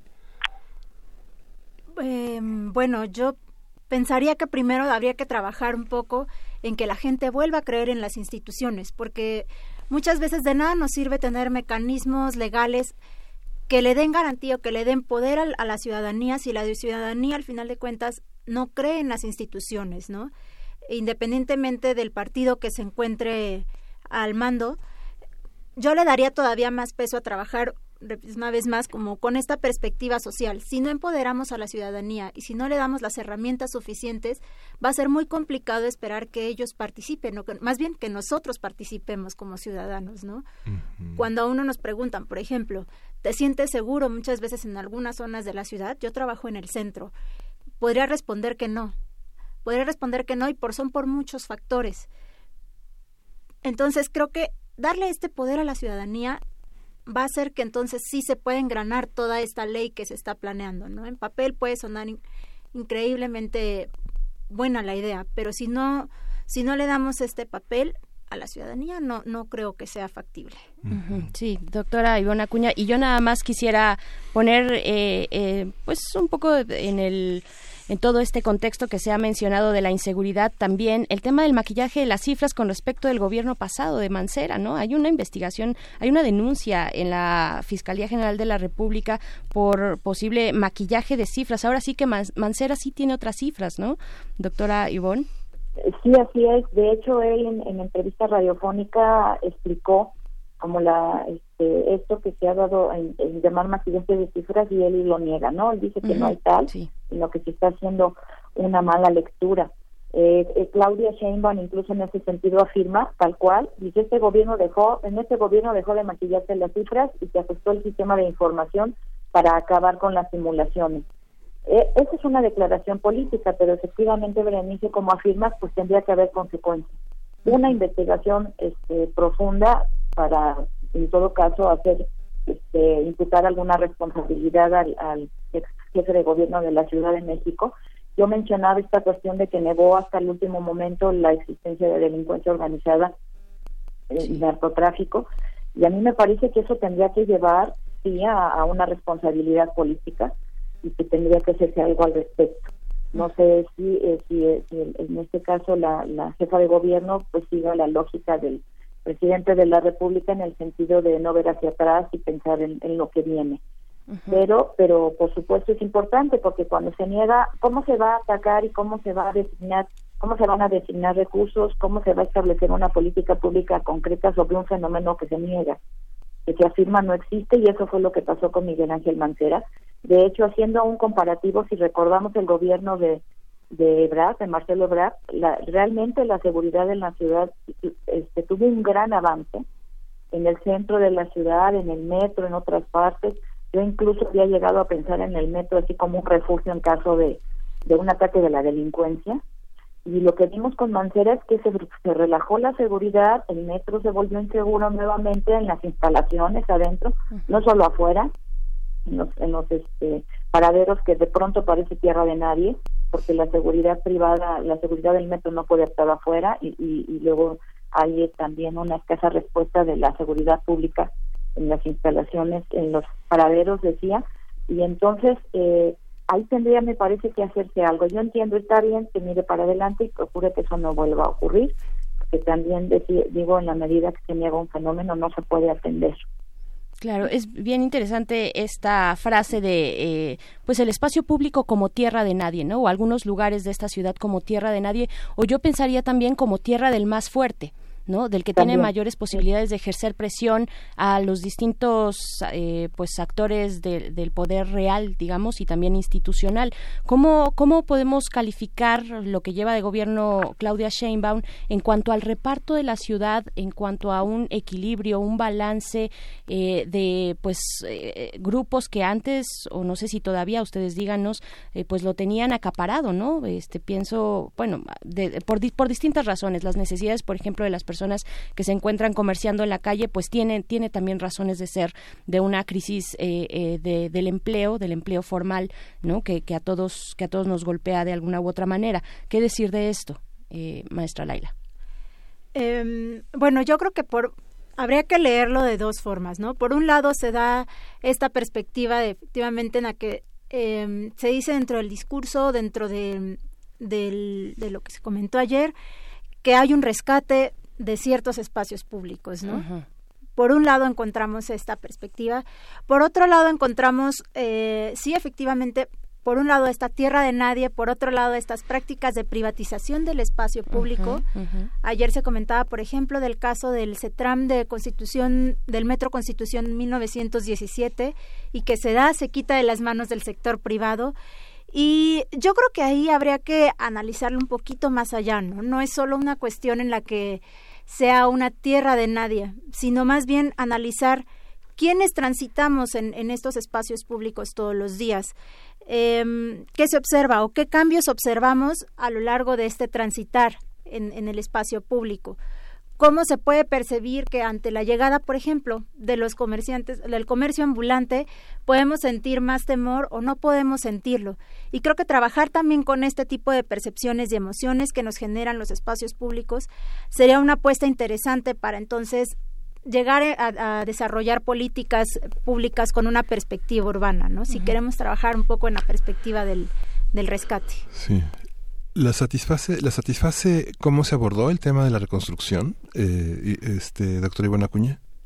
¿La satisface el tema de la reconstrucción? ¿Está abordado en el informe? ¿Es justamente eh, a un momento de, a, unos, a unas horas de, eh, de un simulacro que recuerda las consecuencias de un sismo tan poderoso? ¿Están satisfechas con lo, que se ha logrado en, tema, en términos de reconstrucción? Tejido social, cuestionamiento de la estructura inmobiliaria, toda esta toda esta parte? Doctora Ivonne. Sí, bueno, a mí me parece que eh, lo, la jefa de gobierno hizo pues lo que espera o lo que, bueno, más que lo que se espera, lo que ocurre en todo informe, o sea, ella da su cifra, ella, este, por supuesto, eh, procura que brille más aquello que, que ella quiere que, comunicar, eh, las cifras que dio, eh, lo que se está haciendo, decía, en algunos inmuebles, las escuelas, el, el, presupuesto que se designa. Eh, pero para poder realmente poder hablar de satisfacción, pues habría que tener más datos, es decir, habría que realmente constatar en los hechos, eh, ir a, la, a los lugares administrados para ver el avance de las obras, qué tanto realmente se ha logrado, qué tanto se está haciendo, hablar con con, con la ciudadanía, con la gente, con los dueños de esos inmuebles para saber si efectivamente se está haciendo lo que lo que ellos requieren y, lo que necesitan que, que, el gobierno haga. A mí me parece que se está haciendo, yo de hecho paso con frecuencia por el inmueble, el, el multifamiliar Tlalpan, y pues veo un avance importante en esa, este, pero, pero digo, me faltan datos para realmente decir si lo que está haciendo es satisfactorio. Nuevamente decimos, lleva nueve meses, eh, lo importante aquí es ver efectivamente que se estén atendiendo los, los asuntos. Tal vez es demasiado pronto todavía para hacer un balance de, muy, amplio o, general en torno a, lo que está haciendo, pero por supuesto la, la, exigencia es que se, que se estén atendiendo esos, esos asuntos. Eh, nada más comento en torno a lo que comentaba la maestra Estefan sobre que hay que complejizar esta idea de tierra de nadie, es cierto. Eh, lo que mencionaba yo, por ejemplo, del paradero, los paraderos en el metro, tiene que ver con esta complejización, es decir, la relación entre las autoridades locales y las autoridades estatales, incluso federales. ¿Cómo se atiende ese asunto? Porque a mí me parece que sí es problemático. Yo he visto determinados este, eventos en, en, esos espacios que sí dejan mucho que desear. ¿No? Una, por ejemplo, en el, en el paradero Toreo hay una, una estación de policía ahí y francamente sirve para poco cuando asaltan a la gente, a los mismos este, choferes de las distintas rutas, a los pasajeros, a las pasajeras, eh, tienen eh, hay poco hay poco apoyo poco poco que decir de su gestión en términos positivos. Y lo que decía no hay esa esa coordinación. Lo que pasa adentro es, adentro que es responsabilidad de la vigilancia adentro tiene que ver por supuesto con otros temas no solamente también de, de tránsito y movilidad que por supuesto incluye, pero efectivamente es una cuestión más compleja. Pero sí hemos visto, y no solamente en la Ciudad de México, sino en todo el país, donde eh, también este, se han creado bolsas, espacios de ingobernabilidad, espacios donde difícilmente entra la policía, territorios donde difícilmente, eh, no sabemos ahora si la Guardia Nacional lo logre, sí, pero donde los delincuentes, las mafias, incluso se atreven a cobrar algo parecido a impuestos, sustituyendo al Estado en esa responsabilidad, violando la ley.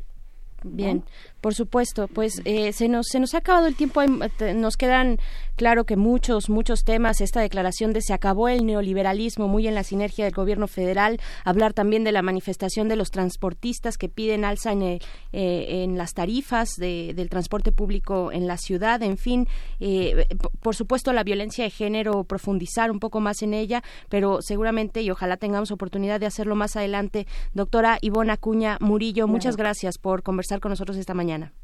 Un gusto. Nada más me gustaría decir muy, muy rápido. Claro. que la jefa de gobierno se enfrenta, por supuesto, a, enormes complejidades que tienen que ver con elementos que ya se mencionaban, los intereses creados, los grupos de poder, este, grupos eh, que de, cierta manera de pronto funcionan en una lógica desamafiada, comerciantes, ambulantes, visitaxis, no la gente que tiene necesidad de tener estas actividades, sino quien les coordina y quien cobra derecho de piso y demás.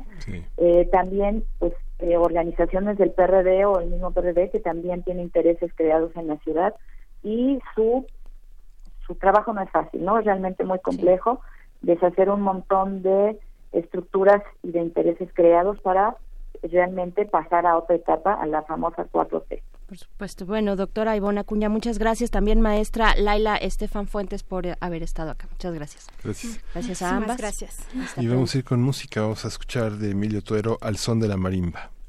De la marimba al son te conocí y al contemplarte fui de la ilusión, el prisionero que viene a cantarte las penas de su corazón.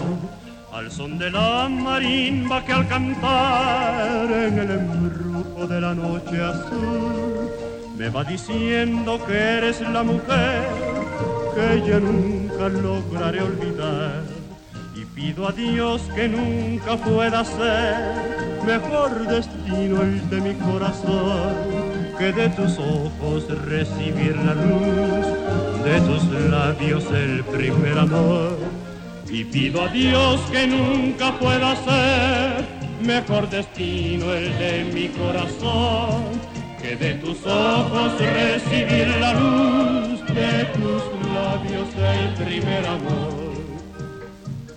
El florecer de una leyenda de amor que roba tu corazón para mí, linda mujer la marimba al son te embrujaré y el alma entera perderás entre las redes de mi amor y entre las notas de cristal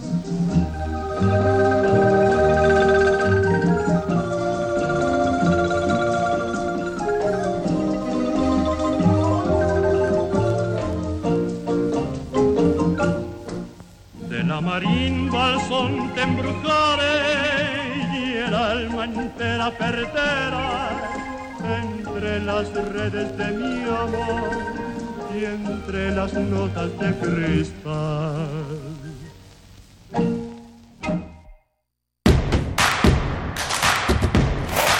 La música de primer movimiento día a día en el Spotify de Radio UNAM y agréganos a tus favoritos.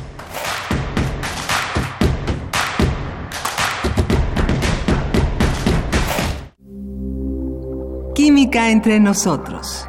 Química para todos. Bien, pues estamos aquí ya con el doctor Plinio Sosa en la línea, académico de la Facultad de Química, divulgador de esta bella ciencia de, de, la química a 150 años de la tabla periódica y yo diría también química para hacer el equilibrio que de pronto se queda con los temas de la realidad nacional. Doctor Plinio Sosa, buenos días. Buenos días, Bere. Gracias. Pues ah, para, para hablar del magnesio, cazador de fotones, cuéntenos, el, por favor. El cazador de fotones.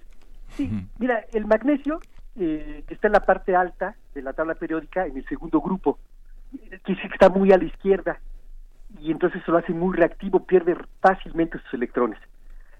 Reacciona muy rápidamente con el oxígeno del aire y produce una llama blanca muy intensa e incandescente. ¿sí?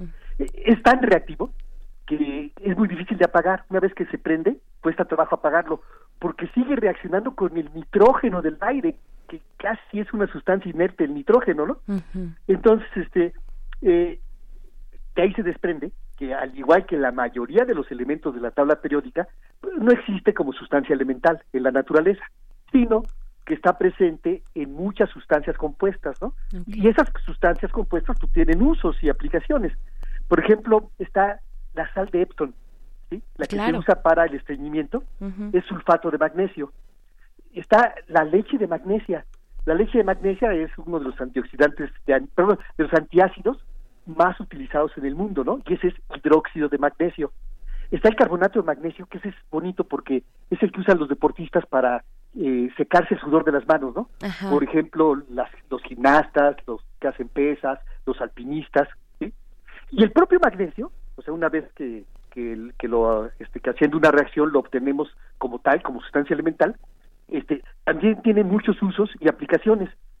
Durante mucho tiempo se usó en los flashes fotográficos, ¿no? En el flash de las cámaras de antes se usaba magnesio. Obviamente en la pirotecnia, ¿no? Es- Esos este, luces blancas eh, y muy intensas son del magnesio. Y lamentablemente bombas incendiarias también, ¿no? pero tiene usos buenos, por ejemplo, este en aleaciones, se usa mucho en aleaciones, por ejemplo, para aumentar la resistencia del aluminio y del acero, También sirve para evitar la corrosión en los cascos de los barcos. Entonces se, se pone ahí para que de alguna manera este pierda los electrones y entonces se cierre el circuito y evita la corrosión. Eh, también, por supuesto, por su baja densidad, por lo ligero que es el magnesio, en la fabricación de automóviles y de aviones, este, pues debido a eso, ¿no? A que es muy ligero. Pero yo creo que la sustancia, yo creo, ¿no? En mi opinión personal, que la sustancia más importante que contiene magnesio es la clorofila, la clorofila de las plantas. Es más, debo decir las clorofilas, porque son varias. Y este, las clorofilas son pigmentos que contienen el ion magnesio 2 más, o sea, el magnesio ya sin sus dos electrones de la última capa, y este, son los que le dan el color verde a las plantas. Es muy, muy interesante porque este, ese verde que vemos es, es un tanto virtual. Realmente lo que ocurre es que lo que absorbe el magnesio 2 más es eh, luz roja, ¿sí? y entonces refleja todo lo demás. Todo lo demás es la luz blanca menos la roja. La luz blanca menos la roja se ve verde, ¿sí? O sea que el verde y el rojo son colores complementarios, así es como se, se, se define, Sí. y entonces se ve, ve- el verde que vemos es lo que lo que se refleja en realidad, ¿no? Qué maravilla. Este, a- Ahí la, eh, lo que está interesante es que esa energía que se absorbe, ¿no? esa energía que absorbe el magnesio 2 más, eh, la evolución biológica a- armó todo un mecanismo para que este genere una serie de reacciones de óxido reducción, ¿no? en las cuales se va de alguna manera transfiriendo esos electrones y esa energía, hasta que se logra eh, que el CO2 del aire y el agua también, la humedad del aire, puedan este, eh, reaccionar y entonces se formen los alimentos. ¿Sí? O sea, la- lo- los carbohidratos, las proteínas, eh, los, digo, los aminoácidos, etcétera. ¿sí? Este proceso es muy difícil de hacer porque requiere energía. Se necesita justamente esa energía que proviene del sol, que es la que absorbe el magnesio, para que esto pueda ocurrir. ¿sí? De hecho, la fotosíntesis, que es este proceso, es exactamente la contraria de la combustión. ¿sí? En la combustión lo que hay es que tú tienes dos sustancias que son eh, muy que son relativamente reactivas, es decir, van a poder reaccionar un poco más, tienen una alta energía potencial, ¿no? La energía potencial lo que te mide es cuánto va a cambiar un sistema. Entonces estos pueden cambiar, que todavía no, no son muy estables. Y entonces, ¿qué es lo que ocurre? Que reaccionan y se forman CO2 y agua, dióxido de carbono y agua. Y estos son muy estables. Entonces pasas de un sistema de alta energía a un sistema de baja energía, lo cual quiere decir que sobra energía. Nosotros decimos de una manera así un poco poética que se libera energía. Entonces, a la hora de que tienes más energía y lo tienes menos, pues la otra energía que sobra es justamente la que nos da el calorcito y la que nos da este, la luz ¿no? de, de las combustiones. ¿sí? Bueno, esta es la contraria y es difícil de hacer. Entonces, ¿qué es lo que hace, lo que han hecho los sistemas biológicos a través de la fotosíntesis, sobre todo de las plantas, ¿no? Y algunos otros organismos, es que toman CO2, que es de que es muy estable, toman agua, que es muy estable, y entonces toman la energía del sol y a partir de aquí forman este, estos combustibles, ¿no? Porque los alimentos pues, son combustibles. Sí. Y entonces, este, y, y se forma el combustible, que ese es nuestro alimento, y sobra oxígeno, que después se va a usar para que este, esos combustibles nos den energía y podamos movernos, etcétera, etcétera, ¿no? Entonces es una cosa muy bonita, ¿no? Ese, ese ciclo. Y este, y yo nomás para terminar, pues diría justamente, ¿no? Que la captura de fotones, ¿no? Ese cazador de fotones que es el magnesio, esa captura de fotones permite lo inesperado, ¿sí? Que es pasar de un sistema de poca energía a otro de mucha energía. ¿sí? Y de eso se trataba hoy la, la plática. Fantástico, doc- doctor Plinio. Yo tengo muy presente el uso del magnesio como suplemento alimenticio. Yo no sé si está de moda o qué, pero se ve por todas las farmacias y lugares donde se venden estas vitaminas y demás. Bueno, claro, es que es, es que sí es fundamental el magnesio. El magnesio es de las este, de los elementos que se llaman esenciales, ¿no?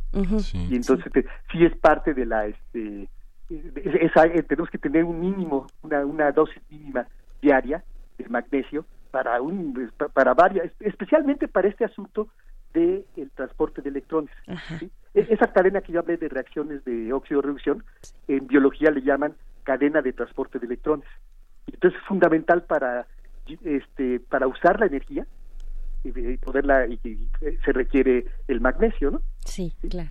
Fantástico. Pues, doctor Plinio Sosa, muchas gracias. Gracias por hablarnos de manera tan poética de los elementos de la tabla periódica. Muchísimas gracias y nos encontramos el próximo miércoles. el próximo miércoles Muy buen Saludos. día. Gracias Y- al y, doctor bueno, Plinio ya Sosa. prácticamente nos vamos, Berenice. Así es, Sí, ya nos vamos. Y nos vamos con música. Vamos a escuchar de la T-Band L'Avenir Feyo. Bien, pues nada más les recordamos, el día de mañana, el macro simulacro, 10 de la mañana, nos iremos un poquito antes de la hora de las 10 para que todos podamos estar atentos a, pues, a ese simulacro que se llevará a cabo en la Ciudad de México. Pues hasta pronto. Hasta pronto. Esto fue Primer Movimiento. El mundo desde la universidad.